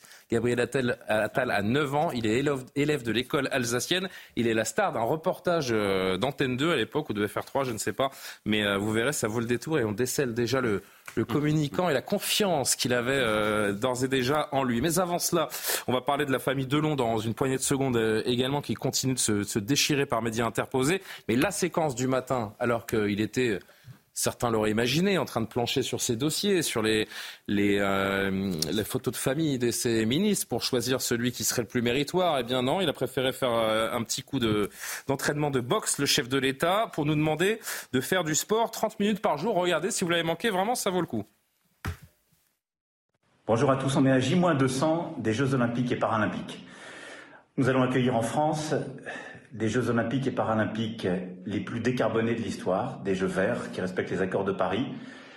On va accueillir les Jeux paritaires avec autant de sportifs que de sportives. On aura des délégations de sportifs olympiques et paralympiques d'exception avec, je l'espère, beaucoup de médailles françaises. Et je vous invite tous à faire 30 minutes chaque jour au moins de sport. Euh, Michael? J'ai pas euh, suivi, on a voté pour un président de la République ou pour un coach sportif Pour un influenceur Un influenceur, oui. Ah non, non, mais euh, c'est pas du tout à la hauteur de la situation, c'est totalement en incohérence avec le, le, tempo. Ah, on est à J-200, hein. c'est pour ça qu'il fait cette vidéo à la base. C'est J-200 avant les Jeux aujourd'hui. Il aurait pu hein. choisir n'importe quel chiffre, hein. il aurait pu faire J-150, J-100, enfin bref. Un chiffre Moi, je vois pas très bien l'utilité de la vidéo, surtout pour faire euh, cette espèce de rappel de, de l'état nounou, faites du sport. Évidemment. Faut, faut Donc là, qu'on comprenne bien, il a les gants euh, sur l'épaule, noué, le sac de frappe derrière. Il vient de s'adonner un petit entraînement un peu musclé. Moi, sur, sur le fond, ce que ça m'inspire, sur le fond, ce que ça m'inspire, c'est qu'il a été incapable de mener cette loi avant l'immigration qu'il a fait voter avant de la renier. Donc sur des sujets importants, il n'a plus la compétence de sa compétence. Mais par contre, sur les micro-sujets comme le sport. Mais c'est son petit péché mignon. Faire des énormes communications dans un tempo où tout le monde est suspendu à ses lèvres pour connaître le prochain C'est son petit plaisir. Il les adore ces petites vidéos. Il ne peut pas s'en empêcher. C'est profondément inélégant vis-à-vis d'Elisabeth Borne, comme de tous les ministres qui attendaient de savoir. Et des Français mais il dit oui, les sujets. Non, mais parce que ben, tout simplement, je pense qu'il acte le fait qu'il ne peut plus gouverner parce qu'il n'a pas de majorité. Donc quand vous ne pouvez pas gouverner, qu'est-ce qui reste? Ben, Être un influenceur. Donc il pourrait tout aussi bien nommer Nabila ou nommer Cyprien ou Norman. Mais, mais non, mais pardon, ça n'est pas qu'une plaisanterie. Je suis désolé, ça n'est pas qu'une plaisanterie parce que dans la mesure où Macron n'a toujours pas intégré la donne fondamentale depuis 2022, quand il n'y a pas de majorité absolue à l'Assemblée nationale, c'est un régime parlementaire. C'est-à-dire que le personnage fort doit être le président de la majorité parlementaire ou essayer de construire une vraie majorité parlementaire. Il n'a jamais laissé à Elisabeth Borne la capacité à le faire, à aller vraiment signer des accords. Et donc, il n'a pas intégré cette donne institutionnelle-là. Il n'arrête pas de nous dire que ce sont les jeux les plus décarbonés de l'histoire. Oh là là. Miracle. La, que la France est sauvée et les jeux sont décarbonés. Les, le monde, le monde va affluer vers la France. Donc déjà en termes de vol bah d'avion, etc. Enfin, c'est juste un événement planétaire. Je vois pas en quoi ça peut être décarboné. En tout cas, peut-être moins carboné que les précédents, mais c'est toujours, ça reste toujours une, une espèce de d'événement industriel qui draine des, des, centaines de milliers de personnes. donc il n'y a rien de décarboné. Hein. Pour lui, je pense que c'est important qu'il y ait les Jeux Olympiques, que la France va être au centre du monde pendant un, un mois pour les, le sport. Après, la manière dont il le décline, je ne pense pas que ça lui serve. Je pense que les Français apprécient pas. Vous arrivez de lui dire plusieurs Mais lui, il aime ça. Ben, lui, il aime ça. il trouve que c'est bien. Karima, vous en avez pensé quoi Il a, peut-être pris euh, le modèle Justin Trudeau au Canada, qui aime beaucoup faire ce genre de vidéos. Et, euh, oui, mais on n'est pas au Canada. Hein. Connaît... Non, mais c'est pour ça que je dis. mais ce qui marche en Amérique du Nord, peut-être. Attention, il a été réélu. Comment Pardon Il a été réélu. Ah oui, oui. oui. Ouais, ouais, ouais, Donc il a toujours fait ça. Pas grâce à ça. Oui, mais ça. Mais vous n'en savez rien. Vous n'en savez rien. Karima, on a coupé Karima, s'il vous plaît. Il change d'attitude puisqu'il a été réélu quelque part. Karima Il a fallu une majorité à l'Assemblée. Oui, c'est vrai. En même temps, j'ai l'impression que tout le monde joue un peu les vierges offensées, mais êtes-vous vraiment étonné J'ai l'impression qu'aujourd'hui. Ah, moi, j'étais surpris en voyant avec les gunbox sur l'épaule, là, oui. ou non J'ai l'impression qu'aujourd'hui, ça fait partie un peu des autres tâches connexes des politiques de communiquer sur Internet, de communiquer sur les réseaux sociaux, mais on se demande à qui s'adresse exactement? Est-ce qu'il s'adresse au, moins de, au moins de 18 ans, au moins de 24 ans, en fait? Euh, parce que c'est un peu ça. On se dit, il emploie en plus tous les termes un petit peu en, vogue, hein, le, côté décarboné. Tant mieux, très bien, mais ça veut rien dire. ça veut absolument rien dire. quand on sait que, bon, finalement, il, y a moins de, oui, il y aura moins de voitures à essence qui vont, conduire les joueurs. Il faut faire attention à la diversion aussi, parce qu'au moment de l'échec de la loi asile-immigration, il lance un petit peu, entre guillemets, une boule puante avec Gérard Depardieu. Et là, dans cette espèce de fiasco du remaniement, il fait cette vidéo. Il y a une capacité aussi d'Emmanuel Macron à jouer sur les images parce qu'on sait qu'on va le reprendre pour faire oublier ses échecs politiques profonds. Johan, qu'est-ce que vous en avez pensé, vous? Moi, j'ai vu un clin d'œil à Edouard Philippe aussi. Parce que je ne sais pas si vous vous souvenez, mais le, boxeur en chef euh, dans notre euh, environnement politique ces derniers temps, c'était Edouard Philippe. Hein. Je pense loin. Clin d'œil à Edouard Philippe. Non, parce que je me souviens que mais euh, il avait raconté adorer faire de la boxe tous les matins. Le, le, jour est mal choisi pour faire cette vidéo, évidemment. Mais si ça avait été un autre jour, il faut bien qu'il s'adresse à la jeunesse, la jeunesse qui mhm. ne regarde euh, plus les chaînes de 20 heures, qui regarde assez peu les chaînes d'information en, continu, qui s'informe principalement sur les réseaux sociaux. Donc, on va en parler tout à l'heure. Qu'il fasse ses vidéos, effectivement, il faut qu'il s'adresse à cette mhm. jeunesse-là. On lui avait beaucoup reproché aussi d'avoir parlé à McFly et Carlito. Ah moi, je moi, je trouvais ça plutôt bien parce que cette jeunesse-là, ah il faut lui parler, sinon elle se sent délaissée, elle se sent déconsidérée. Et où est-ce qu'elle va se, Mais c'est pas en faisant des roulades sur la pelouse de l'Elysée qu'on parle aux jeunes, non? Mais on, bien, on, peut aussi demander à la jeunesse de s'informer autrement de manière différente. Oui, ça, ah, ça, seulement ça, ça ne se seulement ça, non, mais ça, ça ne se décrète pas. pardon. Ah non, bien sûr. Mais, bon. et, mais Johan s'adressait. On saluait Gabriel aux jeunes. Une exigence dans l'éducation. Je pense qu'Emmanuel Macron pourra avoir la même en demandant à la jeunesse de s'informer par des biais qui soient peut-être. Il peut-être en les prenant. On va, on va peut-être en les prenant pour des citoyens, parce que moi je suis d'accord avec vous, c'est important de s'adresser à ceux qui ne sont plus dans les médias traditionnels, mais peut-être pas pour leur dire faites 30 minutes de sport par jour, peut-être sur des messages un peu plus fondamentaux. C'est extrêmement important. Attendez, il le fait aussi. il nous reste une minute. Tiens, je voulais juste vous mentionner que j'ai lu, un, parce qu'il y a eu beaucoup de réactions sur les réseaux sociaux, un confrère euh, très à gauche que je ne nommerai pas, qui a vu dans cette vidéo le choix d'un sport ultra viriliste et qu'il envoyait un message totalement déconnecté euh, en choisissant la boxe comme sport, euh, illustrant sa vidéo. Pour qu'Elisabeth Borne comprenne que c'est beaucoup trop viriliste. Voilà, qu'est-ce que vous voulez que je vous dise euh, On va marquer une pause. Je vous le disais, dans la deuxième partie, beaucoup, beaucoup de choses à évoquer. Vous verrez ce, ce reportage savoureux. Donc, Gabriel Attal avait, euh, avait 9 ans. On va revenir sur euh, ce qui semble être le premier choix du président de la République, la famille Delon qui se déchire. Et puis, le niveau scolaire également. Le niveau scolaire de nos lycéens, en histoire notamment.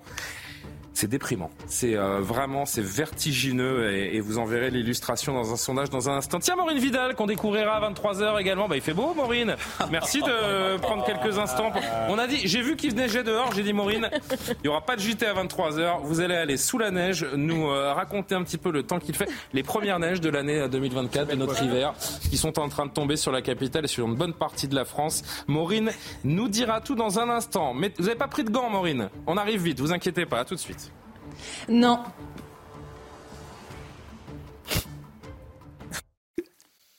Nous sommes de retour sur le plateau de Soir Info à quasiment 23h. Merci de nous retrouver pour cette deuxième partie en direct sur euh, CNews avec Karim Abrik, avec Johan Usaï, François Pupponi, Jean-Sébastien Ferjou, Mickaël euh, Saadoun. Avant de poursuivre euh, nos thèmes, de continuer à parler quelques instants de, de Gabriel Attal, supposément, on va, on va avoir l'air malin hein, demain si c'est pas lui. Non, Je vous le dis parce que là, on va avoir l'air très malin demain si c'est pas lui. On va parler du niveau scolaire, évidemment, de la famille Delon qui continue de se déchirer. Mais vous avez vu cette image?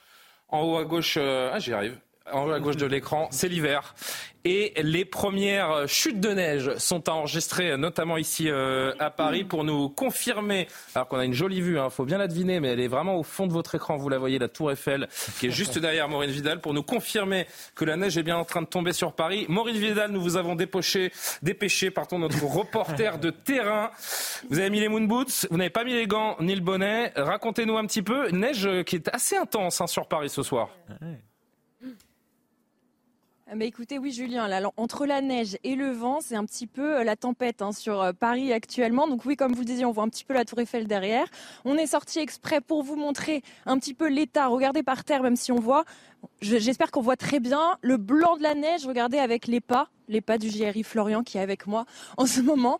Donc euh, ici, là sur, Paris, les premiers flocons sont apparus ce matin. Là, c'est un petit peu plus intense. Hein. La, neige tombe à gros flocons. Le plan grand froid, donc déployé sur une partie du territoire et notamment en Ile-de-France avec euh, la journée la plus froide demain, qui promet peut-être donc une neige qui va tenir. En tout cas, on l'espère. Actuellement, il fait moins 2 degrés sur la capitale. Cette nuit devrait faire euh, moins 1 degré environ toute la nuit et jusqu'à demain matin. Le, les 45 pardon, départements sont placés en vigilance jaune neige, verglas toute la journée de demain.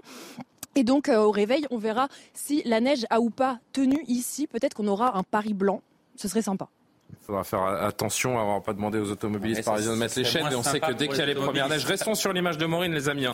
Dès qu'il y a les premières neiges dans, dans la capitale, notamment dans, et dans les grandes villes, la ville s'arrête, le temps s'arrête parce qu'on n'est pas capable de, de, circuler ou d'empêcher les mauvaises circulations plutôt dès qu'il y a 5 cm euh, de neige. Maureen, je sais que vous en, vous en rêvez d'envie, alors vous allez le faire. Faites-moi une petite boule de neige que vous allez envoyer euh, à la caméra. Ah ben voyez, il est 22h pile, 23h pile, puisque la tour Eiffel brille juste derrière vous. On le sait qu'elle s'illumine euh, chaque heure. Une petite boule de neige sur, sur la caméra. Voilà, on va retomber en enfance avec euh, avec euh, Maureen sans gants. C'est terrible ce qu'on lui fait faire à, à Maureen. Plaisir, elle est pas très parce que j'ai pas de gants. Je n'ai pas de gants. Vous savez que chez les ah ouais, c'est pas très pas très violent, elle est gentille. Elle est, elle est poudreuse. Vous savez que chez les Esquimaux, c'est euh, euh, Jean-Sébastien qui m'a appris ça. Il y a des centaines de mots pour dire le Et en écossais aussi, bien sûr. pour dire la neige, parce que toutes les, les différents types de neige, plus ou moins denses, plus ou moins épaisses, plus ou moins collantes, vous avez un mot pour chaque. Euh, même les alors, je ne sais pas comment nos amis inuits appellent la neige qui tombe actuellement sur sur Paris, mais en tout cas c'est superbe. C'est dangereux, faites attention, mais c'est beau, c'est poétique et ça nous fait plaisir de voir les, les premières neiges tomber sur sur la capitale. Merci beaucoup Maureen Vidal. Revenez au show parce qu'on a besoin de vous pour le JT de, de 23h30. Merci aux équipes qui sont allées nous faire ce, petit duplex en dehors des studios de CNews pour euh, constater ce manteau blanc sur la capitale. Pardon. Gabriel Attal. Oh la transition euh, difficile. Gabriel Attal, euh, en cette nuit neigeuse est peut-être en train d'imaginer la composition de son futur euh, gouvernement. Ce serait une surprise, euh, Johan c'est vrai. Pourquoi ce choix? Donc on le rappelle à nos téléspectateurs, hein, Elisabeth Borne a démissionné euh, ce soir, un nouveau Premier ministre était attendu en début de soirée. Que nenni, il semble que, que ça bloque un petit peu, qu'il y ait un petit point... Euh, des petits points complexes à mettre à jour pour le chef de l'État, mais euh, ce choix semble en tout cas se, se confirmer. Pourquoi lui? Le choix de Gabriel Attal? Oui. Oui, alors soyons quand même prudents. C'est embêtant parce que plus à 22h c'était lui et puis à 23h c'est plus lui. Non mais c'est, il, il, il, est, il, est, favori. C'est, le choix du président de la République. Ça c'est, certain. Euh, mais il y a, encore une fois il y a des blocages parce que redisons-le, si tout était bien, si tout était aligné, il aurait été nommé dans la foulée de la démission d'Elisabeth Borne. Si on nous dit d'ici demain matin, ça veut dire qu'il y a des tractations qui sont en cours, qui sont en cours et qui auront lieu encore pendant une partie de, de la nuit parce qu'il y a des blocages avec certains poids lourd du gouvernement qui euh, voit d'un très mauvais œil l'arrivée de Gabriel Attal euh, euh, à, à, Matignon. Lui-même n'en rêve Peut-être pas. Enfin, moi, je n'ai jamais entendu dire que Gabriel Attal rêvait de, de, de, de Matignon. Gérald Darmanin en rêve. Bruno Le Maire Est-ce que ça ne fait pas rêver tout homme politique qui a un peu d'ambition À 34 Toute ans. personnalité politique qui a un peu d'ambition. Si, mais à 34 ans, c'est d'abord un peu jeune. Et, et n'oublions pas que là, c'est dans, dans, un contexte extrêmement particulier. Il y a une majorité relative à l'Assemblée nationale. Ça a carbonisé Elisabeth Borne et ça carbonisera sans doute son successeur. Donc, Gabriel Attal, qui jouit d'une très grande popularité, euh, aller à Matignon, euh, il a quand même beaucoup de chances de voir cette popularité réduite non pas à néant, mais en tout cas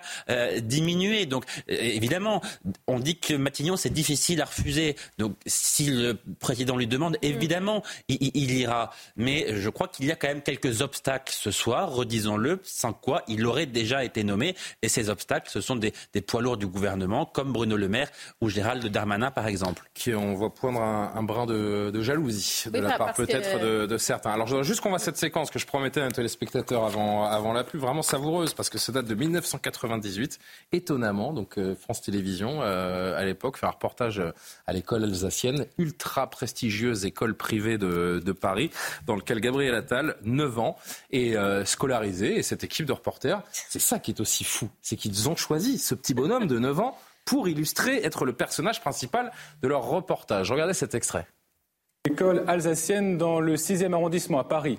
À l'origine, elle accueillait les enfants des Alsaciens montés, comme on dit, à la capitale. Aujourd'hui, le gratin parisien fait la queue pour inscrire sa progéniture dans cette école, qui est l'une des plus réputées de France. Mes cousins, ils sont dans une école et ils disent qu'ils aimeraient bien être à ma place quand je leur raconte ce qu'on fait un peu. Gabriel a 9 ans et demi. Ici, il peut pratiquer sa passion en toute liberté, le théâtre, considéré comme n'importe quelle autre matière. Les pièces de Molière n'ont plus de secret pour lui et chaque année, il participe à un spectacle. Oh, voilà ma fille qui prend l'air. Elle ne me voit pas. Elle soupire. Elle lève les yeux au ciel. Papa travaille dans le cinéma et il m'a dit euh, Dieu que euh, si on voulait être un acteur célèbre, il fallait commencer par le théâtre. L'année avant-dernière, j'ai fait le chaboté et j'étais le chat. Et l'année dernière, j'ai fait le médecin volant et j'étais le médecin. Allons donc, découvre ton petit cœur. Étonnant. François.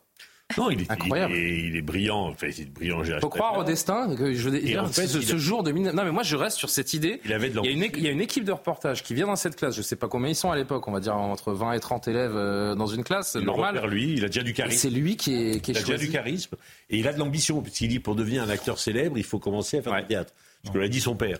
Donc on voit qu'il a envie d'aller loin. quoi.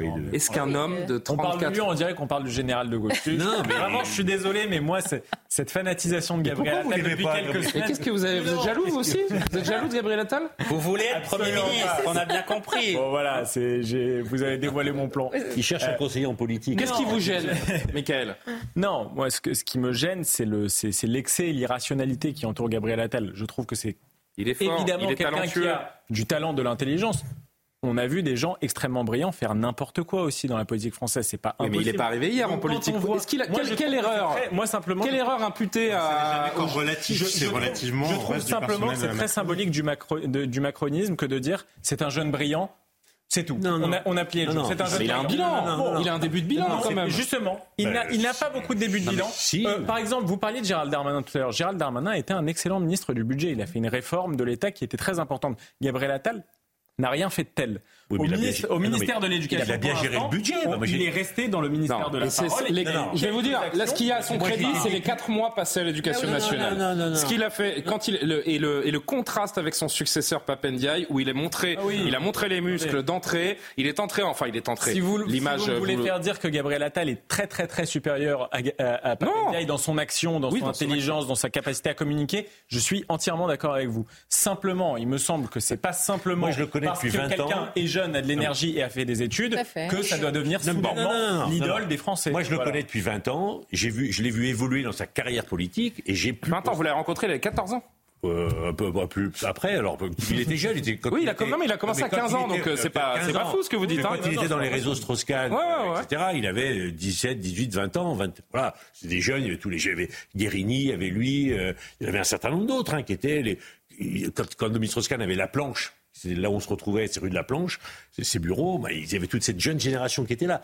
On l'a vu évoluer. Moi, je l'ai vu évoluer. Après, il a été conseiller de Marisol Touraine, assistant parlementaire. Donc moi, j'étais député. Et quand il a été ministre, il n'a pas fait de faute. Voilà. Et il est bon et plus. Voilà. donc on est obligé de constater. Enfin, tous les- C'est quoi la doctrine politique de Gabriel Attal?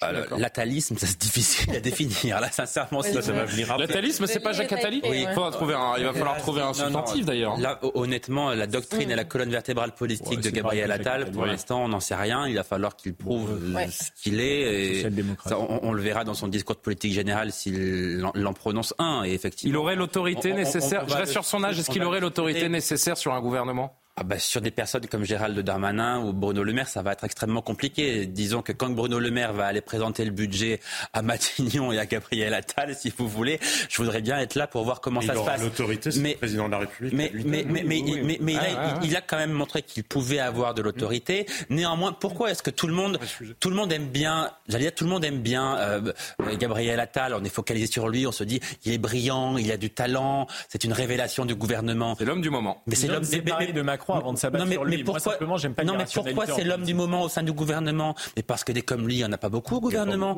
Qui est-ce qui, a- qui est brillant au gouvernement Qui est-ce qui a fait ses preuves Qui est-ce qui a montré beaucoup de talent Qui est-ce qui s'est révélé politiquement Personne. C'est un gouvernement qui n'est pas un gouvernement a été une politique. révélation Non mais, de la non, mais ça d'accord. C'est Vraiment un personnage Non, mais politique qui compte aujourd'hui. Il est passé mais, dans mais à part ça, Bon. des, des personnes qui se sont révélées au sein de différents gouvernements successifs. Bruno Le Maire, quand il est arrivé, il avait été Il y en a quand même pas beaucoup, Allez. si vous voulez. Euh, J'allais l'appeler Gabriel. Karim Abrik. Oui. Décidément. Euh, non, c'est que je pense pour Gabriel Attal, c'est ce qu'il a fait, où en fait, il a fait des mesures euh, symboliques qui étaient assez fortes, qui ont fait bouger l'aiguille. C'est-à-dire, la question de la baya, ça reste, est-ce que c'était quelque chose de symbolique?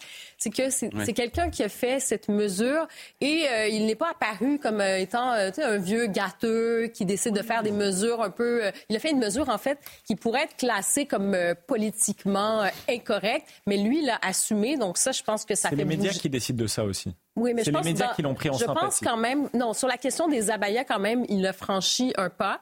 Euh, c'est sûr que vous allez me dire c'est facile par rapport à Papendiaï, mais quand même de- de- d'assumer, en fait, d'incarner cette laïcité à la française, de- cette défense de la laïcité, je pense que ça a marqué des points.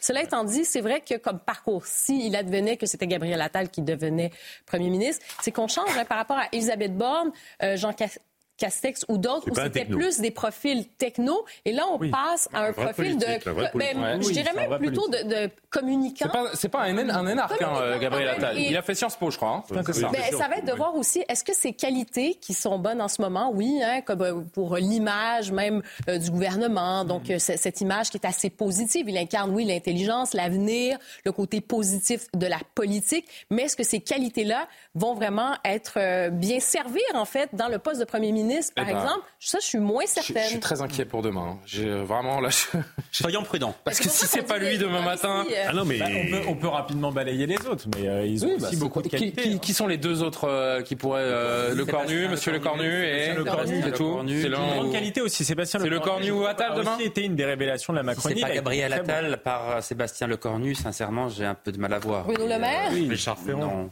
C'est Emmanuel Macron le Premier ministre. Non, mais le ce qui est troublant, ils auraient dû la faire On démissionner. Elisabeth Borne demain pour le nommer Non, tout de suite. évidemment. Oui, mais c'est Ils ça ont qui est- précipité la, démi- la démission pour après qu'il y ait un blocage. Soyez fiers d'être des amateurs, disait l'autre. Et ben voilà. Ils sont fiers. Ils continuent comme ça. Autre sujet. Non, mais c'est vrai. Non, mais c'est vrai que cette séquence est folle. Euh, Oui, vous peu, avez une peu. première ministre qui Ouais. démissionne. Le Oui. soir même, vous n'avez pas de premier ministre. Il faut attendre demain matin. Je pense qu'il y a des impondérables aussi. Les réactions Non, mais des uns et des autres. On Allez, on s'arrête, on s'arrête. Le froid devait euh, faire en sorte qu'Elisabeth Borne soit maintenue. Oui, oui, oui. oui. Bon. Euh, ce sondage fou, alarmant surtout. Seule la moitié des jeunes savent dater le début de la Révolution française. Un sondage alarmant sur les lacunes en histoire, en culture générale. Euh, Révolution française, Shoah, laïcité. Une euh, étude Opinionway réalisée auprès de Français de 15 à 24 ans pointe des lacunes culturelles et historiques persistantes et inquiétantes. Les détails avec Audrey Berthaud. Regardez. Quelle est la date du début de la Révolution française?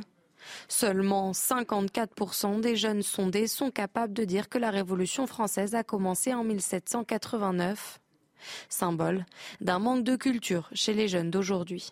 Ça peut aussi vouloir dire que les jeunes ne cherchent peut-être plus forcément à, à s'informer par eux-mêmes parce qu'en fait, il suffit de chercher quelques instants sur Internet. J'ai le souvenir dans, dans, dans mon enfance euh, et mon adolescence, une école qui était extrêmement dure, extrêmement sévère, mais au moins il y avait ce goût pour le savoir, pour l'esprit critique. Ce sondage a également voulu mettre en exergue le rapport des 15-24 ans à l'information et aux questions d'actualité. À la question avez-vous déjà entendu le terme Shoah? 32% des jeunes qui ne lisent pas ne connaissent pas ce terme ou encore 38% n'ont jamais entendu parler de la rafle du Veldiv. Pour la politologue Chloé Morin, à l'origine de cette étude, les réseaux sociaux et le manque de lecture sont les principales causes de ces lacunes. les gens qui comprennent le mieux certaines notions ou qui ont les connaissances les plus importantes sont ceux qui à la fois euh, s'informent plutôt sur des médias généralistes plutôt que sur euh, les réseaux sociaux. Et puis on voit aussi que ceux qui lisent le plus ont une bien meilleure compréhension. Des résultats qui s'expliquent en partie par la façon dont les jeunes s'informent. Les réseaux sociaux sont la première source d'information pour 45% des personnes interrogées, bien devant les chaînes de télévision et la presse écrite, qui, elles, réunissent seulement 8% des jeunes. Tiens, euh, Jean-Sébastien, que vous inspire ce, ce constat? Surprenant, oui. Alarmant, oui. Quoi d'autre?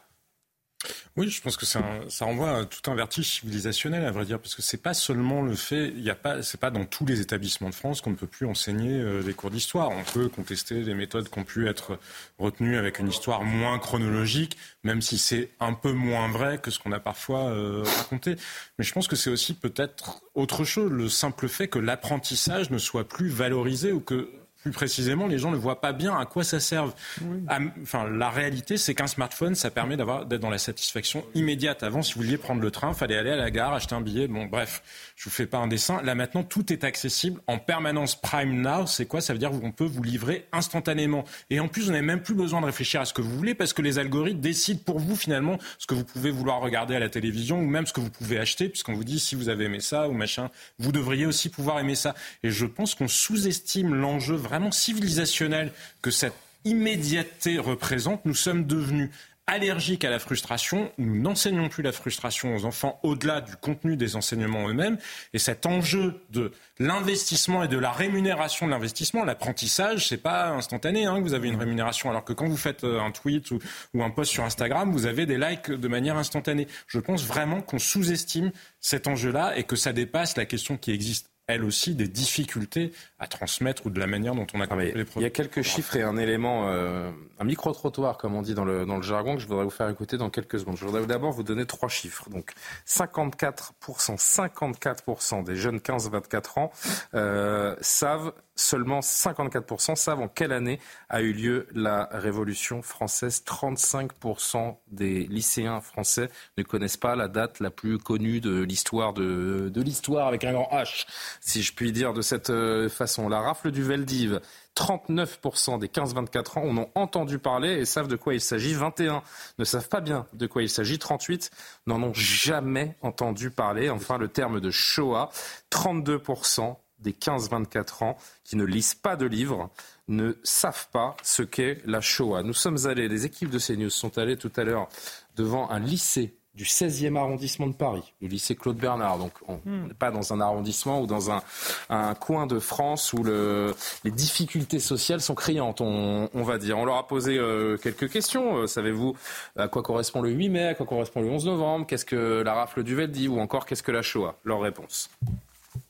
Le 11 novembre, c'est la prise de la Bastille. 8 mai, c'est. euh, c'est pas en 1945. Euh, je crois que c'est l'Allemagne, ils ont gagné. euh, ils ont gagné une bataille, non? C'est la victoire des nazis sur. euh, après, je sais plus c'était contre qui. Mais je sais que c'était la victoire des nazis, mais je sais pas contre qui. Le 8 mai. Euh, truc. Comment dire, ça n'a pas un rapport avec le syndicat et tout, quelque chose comme ça? La rafle du Vélif, je sais pas. Euh, la rafle du quoi? Du Veldiv. La rafle du Veldiv, ça, je sais pas. La rafle du, du Véniv, euh, la rafle du Véniv, euh, je saurais pas vous dire. C'est euh, rafle du Veldiv, c'est euh, les nazis qui ont tué plein de juifs euh, pendant euh, en 1939. La, rafle- la rafle du Veldiv, c'est peut-être un événement qui s'est passé pendant la Première Guerre mondiale. Pour moi, la Ralph du Veldiv, c'est pendant la révolution russe, euh, un coup d'État. Euh, la Ralph du. C'est quoi? Meldiv La rafle du Veldiv.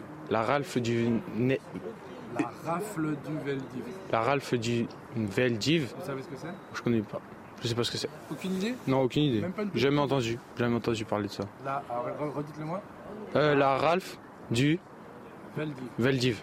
La Ralph du Veldiv, je connais pas. Si je vous dis la Shoah. Euh...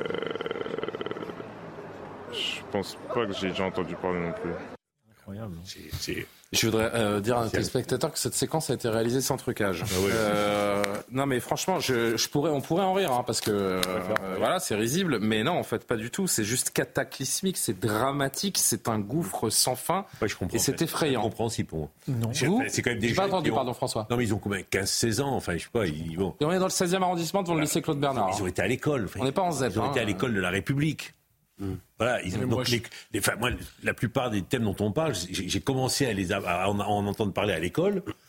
Après, dans la famille, par exemple, le onze- le- enfin, la, la guerre de 14, la guerre de 39-45, il y avait une, une mémoire collective et Moi, je pense familiale. qu'en qui faisait CE2, que- je savais ce qu'était Et le 14 juillet Et- Et après, je me 1789. suis documenté moi-même parce que j'avais été initié à ça. C'est impensable que des jeunes comme ça qui ont été à l'école de la République ne soient pas capables, enfin, n'ont déjà entendu parler de la Shoah. Enfin, moi, ça, fait, ça, c'est- désolé, mais ça fait quand même, euh, je pense, 40 ans que Alain Finkielkraut a écrit La défaite de la pensée, que chaque fois que quelqu'un dit qu'il y a une faillite dans l'éducation nationale, que les écrans, c'est peut-être pas le top pour l'éducation, franchement, les gens se foutent de lui en disant que c'est un arriéré, qu'il comprend rien, que c'est pas vrai, qu'il est pessimiste, que le niveau a augmenté dans plein de matières, que peut-être les jeunes ne savent pas faire aussi bien des mathématiques qu'avant, mais qui parlent très bien des langues étrangères et qui font très bien de l'informatique. Bah oui, mais si c'était Ça fait 40 ans qu'on est sur un discours comme ça. Donc moi, ça ne m'étonne absolument pas. Il y a évidemment une faillite de l'éducation nationale. Mais là, c'est un sondage sur l'histoire, mais je pense que si demain on fait la même chose sur les maths, le français, euh, je, je ne sais Oui, quel. euh, oui, non, mais ça c'est évident. Il y a Vous avez vu le classement PISA il y a quelques semaines. hein, On est. euh, On se souvient même de ministres qui ne Il y savaient a pas ce que disait euh, euh, euh, Jean-Sébastien Ferjou sur, le, sur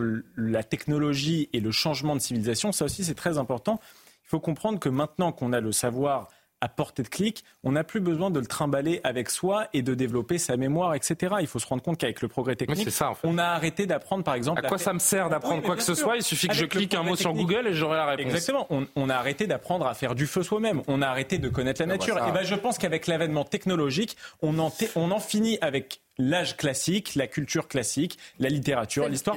alors, ne sert plus à rien. Les uns les Sur autres, des carrément, je vous donne tout de suite la Oui. parole, mais juste les uns les autres. C'est vrai que ça fait, euh, bon, selon euh, qui nous sommes, ça fait un petit moment quand même qu'on a quitté les bancs de- du collège et du, euh, et du lycée. J'ai juste voulu, et j'ai demandé aux équipes, euh, merci à Martin Mazur, à Margot Naudin également, qui ont recherché, non, les programmes de l'éducation nationale. Je voulais juste, pour avoir en tête, en fait, à la sortie du collège, qu'est-ce qu'on doit savoir? Qu'est-ce qui est enseigné? À la sortie du lycée, qu'est-ce qui est enseigné et qu'est-ce qu'on doit savoir? Vous sortez du collège, vous devez connaître euh, évidemment les grandes lignes hein, et le plus important, on ne vous demande pas d'écrire, de faire des agrégations ou des thèses, mais l'Empire romain, la chrétienté et l'islam, l'Europe du XVIe au XVIIIe siècle, l'Europe des Lumières, la Troisième République et société, ça, je ne sais pas trop ce que ça veut dire, les Premières et Seconde Guerre mondiale. Donc tout ça, vous devez l'avoir assimilé à la sortie du collège, c'est-à-dire après la classe de troisième et moment du brevet des collèges. Et pendant les trois années qui suivent jusqu'au euh, jusqu'au bac, euh, vous apprenez donc, euh, alors c'est jusqu'en première, me dit-on, le monde antique, puisque c'est les troncs communs. Oui, c'est vrai qu'en terminale, après, on n'a plus les mêmes euh, les mêmes programmes. Le monde antique, donc l'Antiquité, la Renaissance, la Révolution, donc entre 1789 et, et l'Empire, la Révolution industrielle et la Première Guerre mondiale. Donc tout ce qui est Shoah, Veldiv, à partir jusqu'à la troisième, vous devez le savoir, puisque c'est le programme du, du collège. Et puis vous voyez que la Révolution française, ça arrive également au programme du, du lycée. Voici l'essentiel. Hein. On a, c'est pas une liste exhaustive, mais c'est l'essentiel de ce qu'on doit avoir retenu en sortant du collège et du euh, et du lycée. Euh, et le pire, je me dis que tous ces jeunes là qu'on a entendus, le pire, c'est qu'ils vont tous avoir leur bac, bien sûr. Non mais d'abord, comme François moi, je- ces chiffres-là, je, je- je- je ne les comprends pas, je n'arrive pas à me les expliquer parce qu'effectivement, ils sont allés à l'école. Dans, certains quartiers, on sait qu'il y a des instituteurs, des professeurs qui ne peuvent pas enseigner la Shoah. Ça, ça- ne peut pas se faire euh, parce qu'ils sont menacés, etc. Mais là, on est quand même dans un lycée du 16e arrondissement qui ne pose absolument aucun problème, où tout cela est enseigné de manière tout à fait normale. Donc, honnêtement, c'est incompréhensible. Je n'ai pas d'explication. Je ne peux pas vous expliquer à quoi c'est dû. Je n'en sais absolument rien. Mais là, ce qui est le plus inquiétant, si vous voulez, au-delà du fait de ne pas savoir la, la Révolution française, enfin tout, tout cela est absolument dramatique. euh, Ça se passe de commentaires. Mais ne jamais avoir entendu parler du Veldiv, ne pas savoir ce qu'est la Shoah, euh, comment voulez-vous sans connaître cela, comprendre l'antisémitisme d'aujourd'hui, comprendre pourquoi a été créé l'État d'Israël, comprendre ce qui est en train de se passer en ce moment. Et c'est une partie de ces jeunes-là qui n'ont jamais entendu parler de la Shoah, de la Qui chantent dans le métro en qui disant, chantent dans le euh, métro des, oui, des- des messages contre les juifs, qui vont manifester au cri de Allah Akbar et à, à mort les juifs et, euh, euh, et j'en passe et des meilleurs. Eh bien, Non, mais ça, voilà. là, vous faites, euh, vous mettez en relief, en avant le, le contexte actualité. Oui, mais, euh, ça compte, pardon. mais- oui, bien sûr que ça compte. Évidemment que ça compte. Je ne dis pas le contraire. extrêmement important. Mais de pas, non, mais le 14 C'est de, extrêmement le 14 juillet 1789, Le fait d'être de- au lycée et de ne pas savoir Non, mais Julien, quelle est la date de la Révolution Julien, française. Le fait de ne pas connaître l'histoire a un impact direct sur ce que sûr. nous vivons aujourd'hui. Et on en voit le résultat. Si l'histoire les- n'est pas enseignée, elle se répète d'autant plus facilement. Et on, ça, je... non, mais on voit les conséquences aujourd'hui du fait que la jeunesse, une partie de la jeunesse, ne connaissent pas la Shoah et la rafle du Veldiv. Ça a un impact direct sur ce qui se passe auprès de la Ils sont même pas capables. D'ailleurs, le mot rafle. Ce qui se passe dans, dans les rues, dans les Moi, rues. je crois que dans les apparemment, rues même le mot ralf- rafle, d'ailleurs, je, fais moi-même l'erreur, le mot rafle a même n'a- pas de sens pour certains, puisqu'ils n'arrivent même pas à le prononcer. Ils disent Ralph, la Ralph du Mais moi, je Veldiv. crois qu'il faut. C'est pas. Enfin, pardon. Carrément. Non, mais c'est, j'allais dire, on s'insurge et avec raison parce que ça, ça donne froid dans le dos, tout ça. Si on n'est pas capable de décoder euh, moindrement ou avoir une certaine connaissance du passé, on n'est pas capable de décoder le, le présent. Ça, c'est une chose euh, évidente. Euh, cela étant dit, c'est qu'il faut aussi voir, mais comment ça a été possible. Et depuis quand même plusieurs décennies, le seul mot qu'on a en tête, c'est le mot de déconstruction. C'est très populaire encore aujourd'hui. C'est limite, on veut faire, c'est même pas juste la déconstruction, si on veut faire littéralement table rase du passé et être vrai, on est finalement dans l'instantanéité, dans le moment présent, on est dans l'aspect de la glorification de toutes sortes de pédagogie et on a plus de, de facilité en fait à transmettre un socle commun, des bases communes. Pourquoi? Ben, pour être déjà capable de parler un peu le même langage, pour être capable, comme on disait, de décoder un peu l'actualité même d'aujourd'hui quand on regarde ce qui se passe euh, côté euh, la guerre Israël-Hamas et quand on voit des Non, manifestations. je suis en train de me dire, le- le- le- le retour de, de cet antisémitisme, il y a quand même qu'on n'est pas capable de se remettre justement dans le passé, de voir ce qui s'est passé aussi. Donc, on a quand même une responsabilité. C'est-à-dire, quand je regarde ces jeunes-là, euh, on peut pas non plus dire, ben, qu'est-ce qu'ils font ou quoi que ce soit. Donc, oui, il y a un aspect, il y a deux choses. Il y a notre capacité à transmettre qui a été littéralement altérée. Et aussi, ben oui, il y a- cette révolution technologique. Qu'est-ce que ça fait à notre mémoire, notre capacité de retenir les choses? J'allais dire tout à l'heure, sur les dates, ça peut Non, peut-être... mais les réseaux sociaux, très bien, ils ont bon dos. mais Mais je pense que les attentes envers nos élèves ont baissé aussi, aussi. carrément. Mais oui, mais je veux dire, ça il n'y a pas que les réseaux C'est sociaux, c'est débilisant. Il n'y a pas de problème avec Je ça. parle de deux choses. Je parle de notre capacité à transmettre une histoire, transmettre un socle commun où on peut se parler, le récit, et la euh, révolution le commun. technologique qui fait qu'il y a un impact sur les C'est cerveaux des jeunes aussi. que juste, non, mais je me fais juste une réflexion. Le, pour les gens qui connaissent un petit peu Paris, le lycée Claude Bernard, peu ou prou, il est à trois stations de métro du Veldiv. Ces, gens, ces jeunes qui ne savent pas ce qu'est le Veldiv, ils habitent ou ils sont à l'école à trois stations de métro de ce terrible euh, théâtre mais parce qu'il y a donc, eu- de- mais parce qu'il y a d'arrestation par la police française de, de juifs pendant la, la Seconde Guerre mondiale. C'est dans le 15e arrondissement au niveau du pont de Bir Hakeim. Karim Abric a raison de souligner le renoncement à notre propre histoire et le renoncement à la- au fait même de transmettre. Ça ne veut pas dire que les programmes n'existent pas. Il y a des programmes à l'école et ces dates-là, elles sont. Comme c'est les attentes qu'on a envers eux. Il n'y a plus aucune exigence. pour, Comment, euh, citer comment Mao, expliquer que des gamins de 16 ans ne savent pas n'est pas coutume, le poisson mais par la tête. et quand euh, là on entend euh, qu'on voudrait généraliser le service national universel ou je ne sais quelle autre mesure à destination des jeunes, moi je suis désolé, mais ce ne sont pas les jeunes qu'il faut traiter en premier lieu. Ce sont les élites parce que ce sont les élites qui Et un ont peu les- renoncé à l'histoire. Non mais pardon, moi j'ai une question très bête. Comment se fait-il Comment se fait-il Michael qui n'a pas parlé encore. Comment Moi ma question elle est, elle est très bête. Comment se fait-il que ces jeunes qui ont donc entre 15 et 17 ans ne sachent pas ce qu'est la Shoah, le Veldiv, la Révolution française je vais vous dire ce que j'en pense. Comment ça se fait qu'ils ne le sachent pas? Je ne le comprends pas. Moi, je pense qu'en plus, avec cette génération, vous savez, l'école n'est pas complètement coupée de la société. Donc, est-ce que vous avez l'impression de vivre dans une société où la culture est valorisée? Est-ce que vous pensez que pour un jeune de 10, de 15 ans, Mais là c'est la base de la plus- base. C'est plus enviable de devenir influenceur ou de devenir professeur agrégé? C'est aussi ces questions qu'il faut qu'on se pose. Mais qu'est-ce qu'ils font à l'école? Non, 8 heures par jour parce qu'ils font 8 heures par jour? Ils n'écoutent pas. Mais ils, n'écoutent pas, ils sont sur leur téléphone de toute façon, ça n'est pas important. Il y a des examens, il y a des contrôles, on vérifie vos connaissances. On a abaissé le niveau de connaissance. Non, mais ça Voilà. ne les intéresse pas. Je pense qu'il y a une nouvelle génération qui ne s'intéresse pas au savoir et à la culture parce qu'ils ont, ils ont, Ça n'a pas ils ont le sentiment, mais ils ont le sentiment aussi de tout savoir et d'avoir accès à tout tout de suite. Mais ça, c'est la responsabilité des adultes. Non, mais- je ne peux oui. pas croire qu'à s'en un moment donné, on va pas dire à des, jeunes de aussi, 10, 12, 15 ans, il y a une responsabilité. Absolument. Trouvez, faites des vidéos s'il le faut, je- faites quelque chose, Non, mais, ce que, ce que il, je veux dire par là, c'est que ce qu'on nous à apprenait, enfin moi je suis d'une autre génération, peut-être, Mhm. puis 60, euh, 60 ans, ce qu'on m'apprenait à l'école était conforté parce que j'apprenais à la maison aussi. Mhm. Parce qu'il y avait une histoire familiale, j'avais des parents qui étaient donc voilà. Donc ça, ça- ça aujourd'hui... Oui, il y avait une ça- émulation, ça- hein, mais, euh, aujourd'hui, c'est une fa- les familles n'en le parlent pas. sondage, de Chloé Morin, le sondage de Chloé Morin s'est porté beaucoup sur ceux qui ne lisent pas de livres. Oui, Il y a quand même une distinction. Sur la Shoah, c'est 32% de. C'est Elle un tiers, des, un tiers des jeunes entre 15 et 24 ans qui ne lit pas de livres ne sait pas, n'a jamais entendu parler du mot Shoah et donc n'en connaît évidemment pas le sens. Écoutez ce prof d'histoire qui témoignait ce matin euh, sur notre antenne.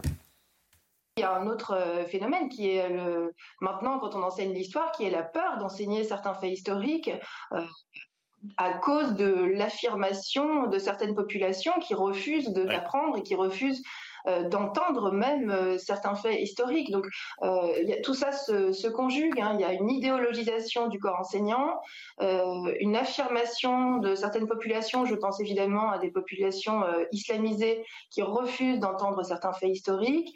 Cette haine de soi qu'on a depuis longtemps euh, et des programmes qui reflètent euh, tout ça euh, très très clairement, très fortement. Elle a 100 fois raison, cette prof, mais euh, Johan faisait une réflexion qui, est- qui tombe sous le sceau du, du bon sens. C'est qu'à Claude Bernard, dans le 16e, je suis pas sûr que les profs se censurent. Donc on a vraiment, oui, un truc qui, Et ça va qui- plus qui loin. est impalpable. Quoi. Je, je- je suis incapable, c'est vrai que c'est ce que vous disiez aussi, je suis incapable de- d'expliquer comment, entre 15 et 17 ans, j'ai même envie de mettre de, de- de côté les mots Shoah et Veldiv. Pardon, mais je, je me concentre sur la Révolution non, non, française parce que je, vraiment, je, je, je pense qu'à à 8 ans, je savais ce qu'était le 14 juillet 1789. quoi. Il y a ça, C'est, mais, euh, mais sûrement c'est la Julien- fête nationale tous les ans. En plus, Oui, c'est ça. en plus. Mais Julien, ça va plus loin et c'est même pas juste à l'école, euh, bon, au lycée ou les- l'école des, des très très jeunes. À l'université aujourd'hui, quand on parle de, de ce wokisme, par exemple, quand à l'université on ne veut plus enseigner euh, certains livres, on veut même pas prononcer des mots pour ne pas heurter, c'est aussi on veut éliminer ces mots et ces pensées dans la tête des gens, d'effacer aussi cette capacité à penser. Donc ça va loin. L'éducation, c'est vraiment, euh, c'est- sur toute la vie finalement. Ça va du, plus euh, niveau de 8-9 ans jusqu'à l'âge de 25 ans, même 30 ans ou quoi que ce soit. Donc non, c'est quelque chose qui est profond aujourd'hui. On redit un petit mot avec d'autres chiffres, notamment sur le conflit, le conflit israélo-palestinien, sur un, un sondage qui va à peu près dans le même sens sur la, sur la laïcité. Vous verrez qu'il y a de quoi s'étonner euh, également. Euh, et puis on va parler également d'ici la fin de cette émission de la famille Delon qui continue de se, se déchirer. 23h30, elle est revenue euh, de sous la neige, euh, chère Maureen Vidal, plus au chaud pour un nouveau point actu. Maureen, c'est à vous. Elle tousse. Elle tousse un peu. Et oui, Julien, je suis, je suis bien mieux ici tout de même en plateau avec vous euh, au chaud, c'est sûr. Merci. Elisabeth Borne a donné donc sa démission du poste de première ministre, une demande acceptée par Emmanuel Macron. Élue en mai 2022, elle était la deuxième femme à occuper euh, ce poste en France. Dans une lettre au président, elle a jugé plus que jamais nécessaire de poursuivre les réformes. Alors qui pour remplacer Elisabeth Borne à Matignon? La réponse de cette nomination demain matin. Après euh, sa visite dans les pays du monde arabe, dont l'Arabie saoudite cet après-midi, le chef de la diplomatie américaine, Anthony Blinken, est arrivé en Israël, dernière étape de sa quête d'une désescalade de la guerre à Gaza pour empêcher sa contagion au Liban, où une frappe israélienne a tué un chef militaire du Hezbollah libanais aujourd'hui. Enfin, l'alunisseur privé euh, américain Peregrine perd du carburant en vol quelques heures après son décollage tôt ce matin. Il s'agit du premier engin américain dont la mission devait marquer le premier atterrissage sur la Lune depuis plus de 50 ans. La société astrobotique créatrice de Peregrine évalue les profils de missions alternatifs. Merci beaucoup Maureen Vidal pour euh, toutes ces euh, informations. On vous retrouve demain en duplex des deux Alpes où vous nous euh, proposerez un sujet bonhomme de neige. Merci beaucoup cher, cher, Maureen. un peu plus de sérieux puisque je voudrais qu'on reste sur ces, ces, quelques chiffres. Trois derniers chiffres que je voudrais vous faire commenter. Cette fois donc sur les questions de laïcité. Toujours sondage OpinionWay pour la tribune. 45% des jeunes 16-24 ans estiment que les pouvoirs publics protègent davantage les juifs que les musulmans. 41%. je le dis lentement parce qu'il faut vraiment le temps d'assimiler cette information. 41% des 16-24 estiment que la laïcité est avant tout un moyen de discriminer les musulmans. Enfin, un jeune de 16-24 ans sur deux, 50% des jeunes, estiment que l'on ne peut pas critiquer la religion.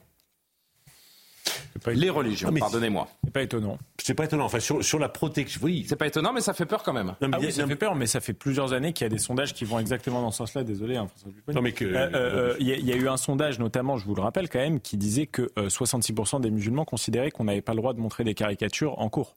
66%. On ne parle pas du tout d'une minorité. Il y a en plus le. Je me souviens plus de la proportion également des jeunes qui pensent que Samuel Paty ou Dominique Bernard l'ont un peu cherché. Euh, oui, oui, non, mais également, très, hein. très, impressionnante euh, également. Euh, alors évidemment, il y a un effet de la jeune génération qui a une conception beaucoup plus plastique, beaucoup plus libérale, beaucoup plus en fait américanisée des rapports entre la religion et le politique. Ça, tous les sondages le montrent. La Fondation Jean Jaurès l'a montré récemment, notamment chez les jeunes professeurs. Et il y a aussi, évidemment, la question d'un islamisme conquérant qui s'instille de plus en plus dans les quartiers populaires. Ça, de toute façon, c'est de notoriété publique et tout le monde le sait depuis au moins 20 ans. C'est documenté depuis au moins le rapport Stasi et le rapport Aubin. Et qui tend à, à dire, à construire un discours dans lequel les juifs seraient une supra-minorité qui dominerait, qui euh, établirait un contrôle sur la République, avec évidemment des ajouts postérieurs à ça, des théories du complot. Et que la France est islamophobe. Et que la France est islamophobe, ce qui est, ce qui est une ânerie complète. Mais euh, euh, il faut dire aussi qu'il y a eu des erreurs dans l'actualité. Je, je ne justifie absolument pas ces chiffres-là. Mais par exemple, quand Emmanuel Macron fait une erreur, il a le droit de faire une erreur, c'est pas grave, on va pas s'y attarder mille ans. Mais quand il fait l'erreur d'allumer les bougies de Hanouka à l'Elysée, moi je suis convaincu que cette image-là a remis du carburant dans la machine antisémite, soralienne, dieudoniste qui est aussi aspiré par les quartiers populaires pour au moins 10 ans. Je pense que c'était une erreur monumentale qui aujourd'hui se traduit par des chiffres comme ça. Je pense que la seule chose à faire, c'est de faire preuve d'autorité, évidemment de pédagogie en expliquant sans cesse que la laïcité n'est pas un régime discriminatoire, qu'elle est au contraire le plus grand régime d'égalité qui a permis à n'importe quelle communauté religieuse de s'émanciper, non pas en tant que communauté, mais en tant qu'individu. Et évidemment, former aussi les jeunes professeurs sur ça, puisque Jean-Pierre Jean, Robin, Jean Robin pardon, rappelait le chiffre que seulement 5% des professeurs avaient reçu une formation à la laïcité. Et on se rappelle, si on, juste on retourne euh, dans l'histoire, 1905 quand même. Oui, oui, évidemment. on regarde la laïcité en France finalement, et peut-être ne pas oublier la, complaisance quand même euh, de, l'extrême gauche aussi, qui s'est un peu accoquinée euh, malgré elle ou en pleine connaissance de cause aussi, avec des, islamistes qui poussent aussi cet agenda. Il y a cette impression quand même, pour conclure, que c'est un phénomène de société entre les deux sondages qu'on vient d'évoquer avant et après le journal, c'est un phénomène de société beaucoup plus large. Qu'est-ce qui se passe dans ce pays en termes d'évolution de la jeunesse? Euh, globalement, de la violence, l'écroulement, la violence, l'écroulement du niveau scolaire. Il y a trop d'éléments en jeu en fait pour pas voir que l'heure est extrêmement grave. Le, problème, le problème, c'est que la laïcité, on, la laïcité, on ne l'explique plus, on ne l'apprend plus. Bon, on n'apprend même plus la Shoah, donc la laïcité, vous n'en parlez pas. Et deuxièmement, on n'a pas voulu assumer que notre pays arrivait une nouvelle religion forte qui était la religion musulmane.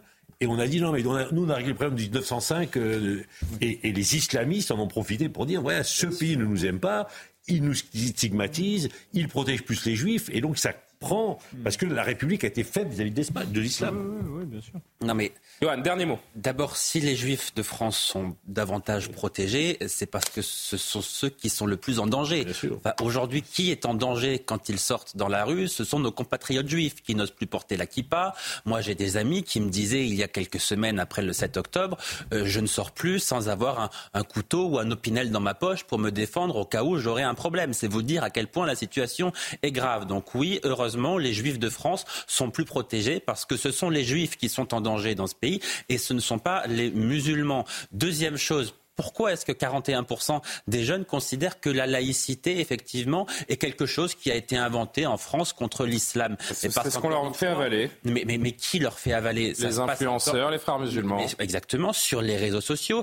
Et je dis souvent que TikTok est devenu la plus grande mosquée radicalisée de ce pays, mais c'est une réalité parce que ces influenceurs-là, les frères musulmans, les salafistes financés à grands frais par des pays comme la Turquie, M. Erdogan, enfin des ennemis de nos grandes démocraties, eh bien disent qu'effectivement, la laïcité, c'est contre les musulmans, que la France est un pays islamophobe, et cette jeunesse-là, qui passe une grande partie de son temps sur les réseaux sociaux, est imprégnée de cela, et donc le croit... Alors, non, non, non, non, si je, non, mais je, je, je, Jean-Sébastien, j'ai 9 minutes, il faut que j'avance là. Et nous sommes d'une extrême naïveté vis-à-vis de la manière dont les algorithmes des réseaux sociaux Alors, justement, sont exploités par des puissances vous m'envoyez pour appuyer sur Vous me donnez une transition parfaite, parce que je voudrais qu'on voit ça. Vous parlez de TikTok et de ces réseaux sociaux qui font parfois, euh, euh, de manière euh, couverte ou non, l'apologie de l'antisémitisme ou, ou qui, euh, qui font part d'anti-judaïsme. Vous parliez d'algorithme. Est-ce que vous connaissez ce site de traduction qui s'appelle Reverso L'organisation juive européenne dédiée à la lutte contre l'antisémitisme a reçu aujourd'hui un signalement très spécial. Sur son site, le traducteur en ligne Reverso fait l'apologie des chambres à gaz. Trois petits clics permettent, vous allez le voir, de constater, regardez, vous tapez euh, sur votre barre de recherche pour euh, traduire par exemple l'expression vivement le retour du français vers l'anglais. Et si vous regardez en bas de l'écran, les phrases qui contextualisent donc la proposition, la phrase suivante apparaît vivement le retour des chambres à gaz. C'est la deuxième proposition que vous voyez donc en bas de l'écran. Quand je tape vivement le retour et qu'on me le traduit, on me le contextualise dans une phrase et voilà ce que l'on me propose, vivement le retour des chambres à gaz. Si l'on en croit les prises de parole du patron français de ce site Reverso, Theo Offenberg, dans les médias, le site tire ses traductions de l'intelligence artificielle qui se base elle-même sur un grand nombre de textes. Alors il y a deux options qui se présentent. C'est Amaury Bucco pour Valeurs Actuelles qui euh, nous donne ces informations.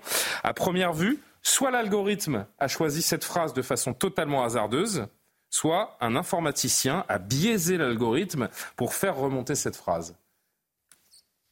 C'est dingue. L'informaticien a fait.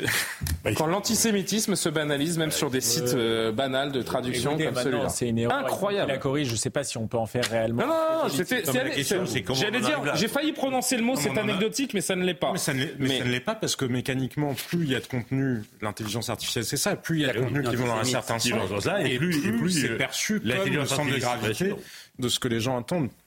C'est ça qui est, c'est dramatique.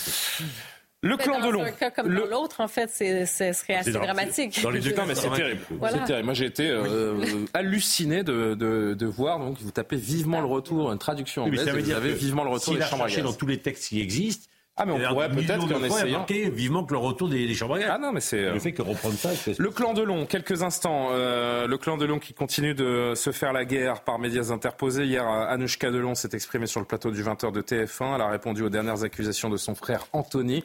Alain Fabien, le jeune frère, lui, a riposté sur Instagram aujourd'hui en dévoilant un enregistrement audio volé de sa sœur avec son père. Regardez.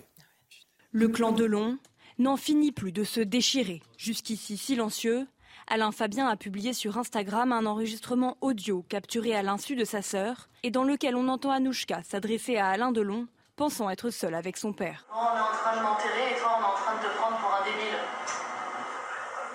Bah, je sais papa. Il faut que tu te méfies surtout. Un débile, toi. Ah ouais, une conne. Une fille qui manipule, qui manipule son père. Bah ouais, mais papa, il va peut-être falloir dire un truc. Parce que là, tu, le piège, il va se refermer sur toi, là. Une contre-attaque d'Alain Fabien qui fait suite à une prise de parole d'Anouchka hier soir. Accusée par son demi-frère Anthony d'avoir menti sur la santé de leur père et de vouloir l'emmener en Suisse contre son gré, elle répond. Je n'ai jamais été à l'encontre de la volonté de mon père en 33 ans. Il a un traitement qui est vital pour lui et contre l'avis des médecins il a décidé de l'arrêter. Moi je n'étais pas d'accord, je n'ai rien pu faire contre ça et c'est indécent de faire passer ça pour un exil fiscal ou pour parler d'argent. Depuis, Anthony Delon s'est exprimé sur Instagram pour remercier son frère. Merci d'avoir fait tomber le masque de la perfidie, d'avoir pris ma défense face aux calomnies et aux mensonges qui étaient déversés sur moi par ces deux hypocrites. C'est sur elle que le piège vient de se refermer maintenant. Anouchka Delon affirme avoir porté plainte pour diffamation contre son demi-frère Anthony. Karima, grande violence entre les, les enfants de cette famille. On a l'impression d'être euh, j'ai l'impression d'être à un procès après la mort d'Alain Delon. C'est ça qui est assez, euh, assez dérangeant parce qu'il est bien vivant, Alain Delon. Oui, c'est ça, le, malaise. En fait, on parle d'un homme, on parle de même, on pourrait dire, le, fameux secret médical. On parle de sa situation euh, psychologique, mentale, euh, physique. On comprend pas exactement ce qui se joue finalement, même publiquement, plus ça va. Maintenant, on parle même d'un enregistrement qu'on dévoile à l'insu. c'est ce qu'on vient d'entendre. Non, mais c'est ça. Donc, ça. donc, on est rendu à quoi ça rime tout ça finalement, même pour cette famille, parce qu'au final, c'est cette famille qui va être encore plus déchirée quand les projecteurs vont se fermer sur cette saga qui est rendue euh, médiatique. Ben, ce qui va rester, eux, c'est le chaos dans, dans, leur propre famille. Donc ça, c'est absolument troublant. Et moi, effectivement, j'ai un malaise. Je comprends qu'il y ait une espèce de fascination envers Alain Delon, son histoire, hein, la saga, toujours les, grandes stars de Mais ce monde. C'est la, la, lumière dans laquelle il a été qui doit nous intéresser et pas l'ombre et la coulisse qui est en train d'être euh, d'être dévoilée. Pourquoi ça passionne autant, à votre avis, François?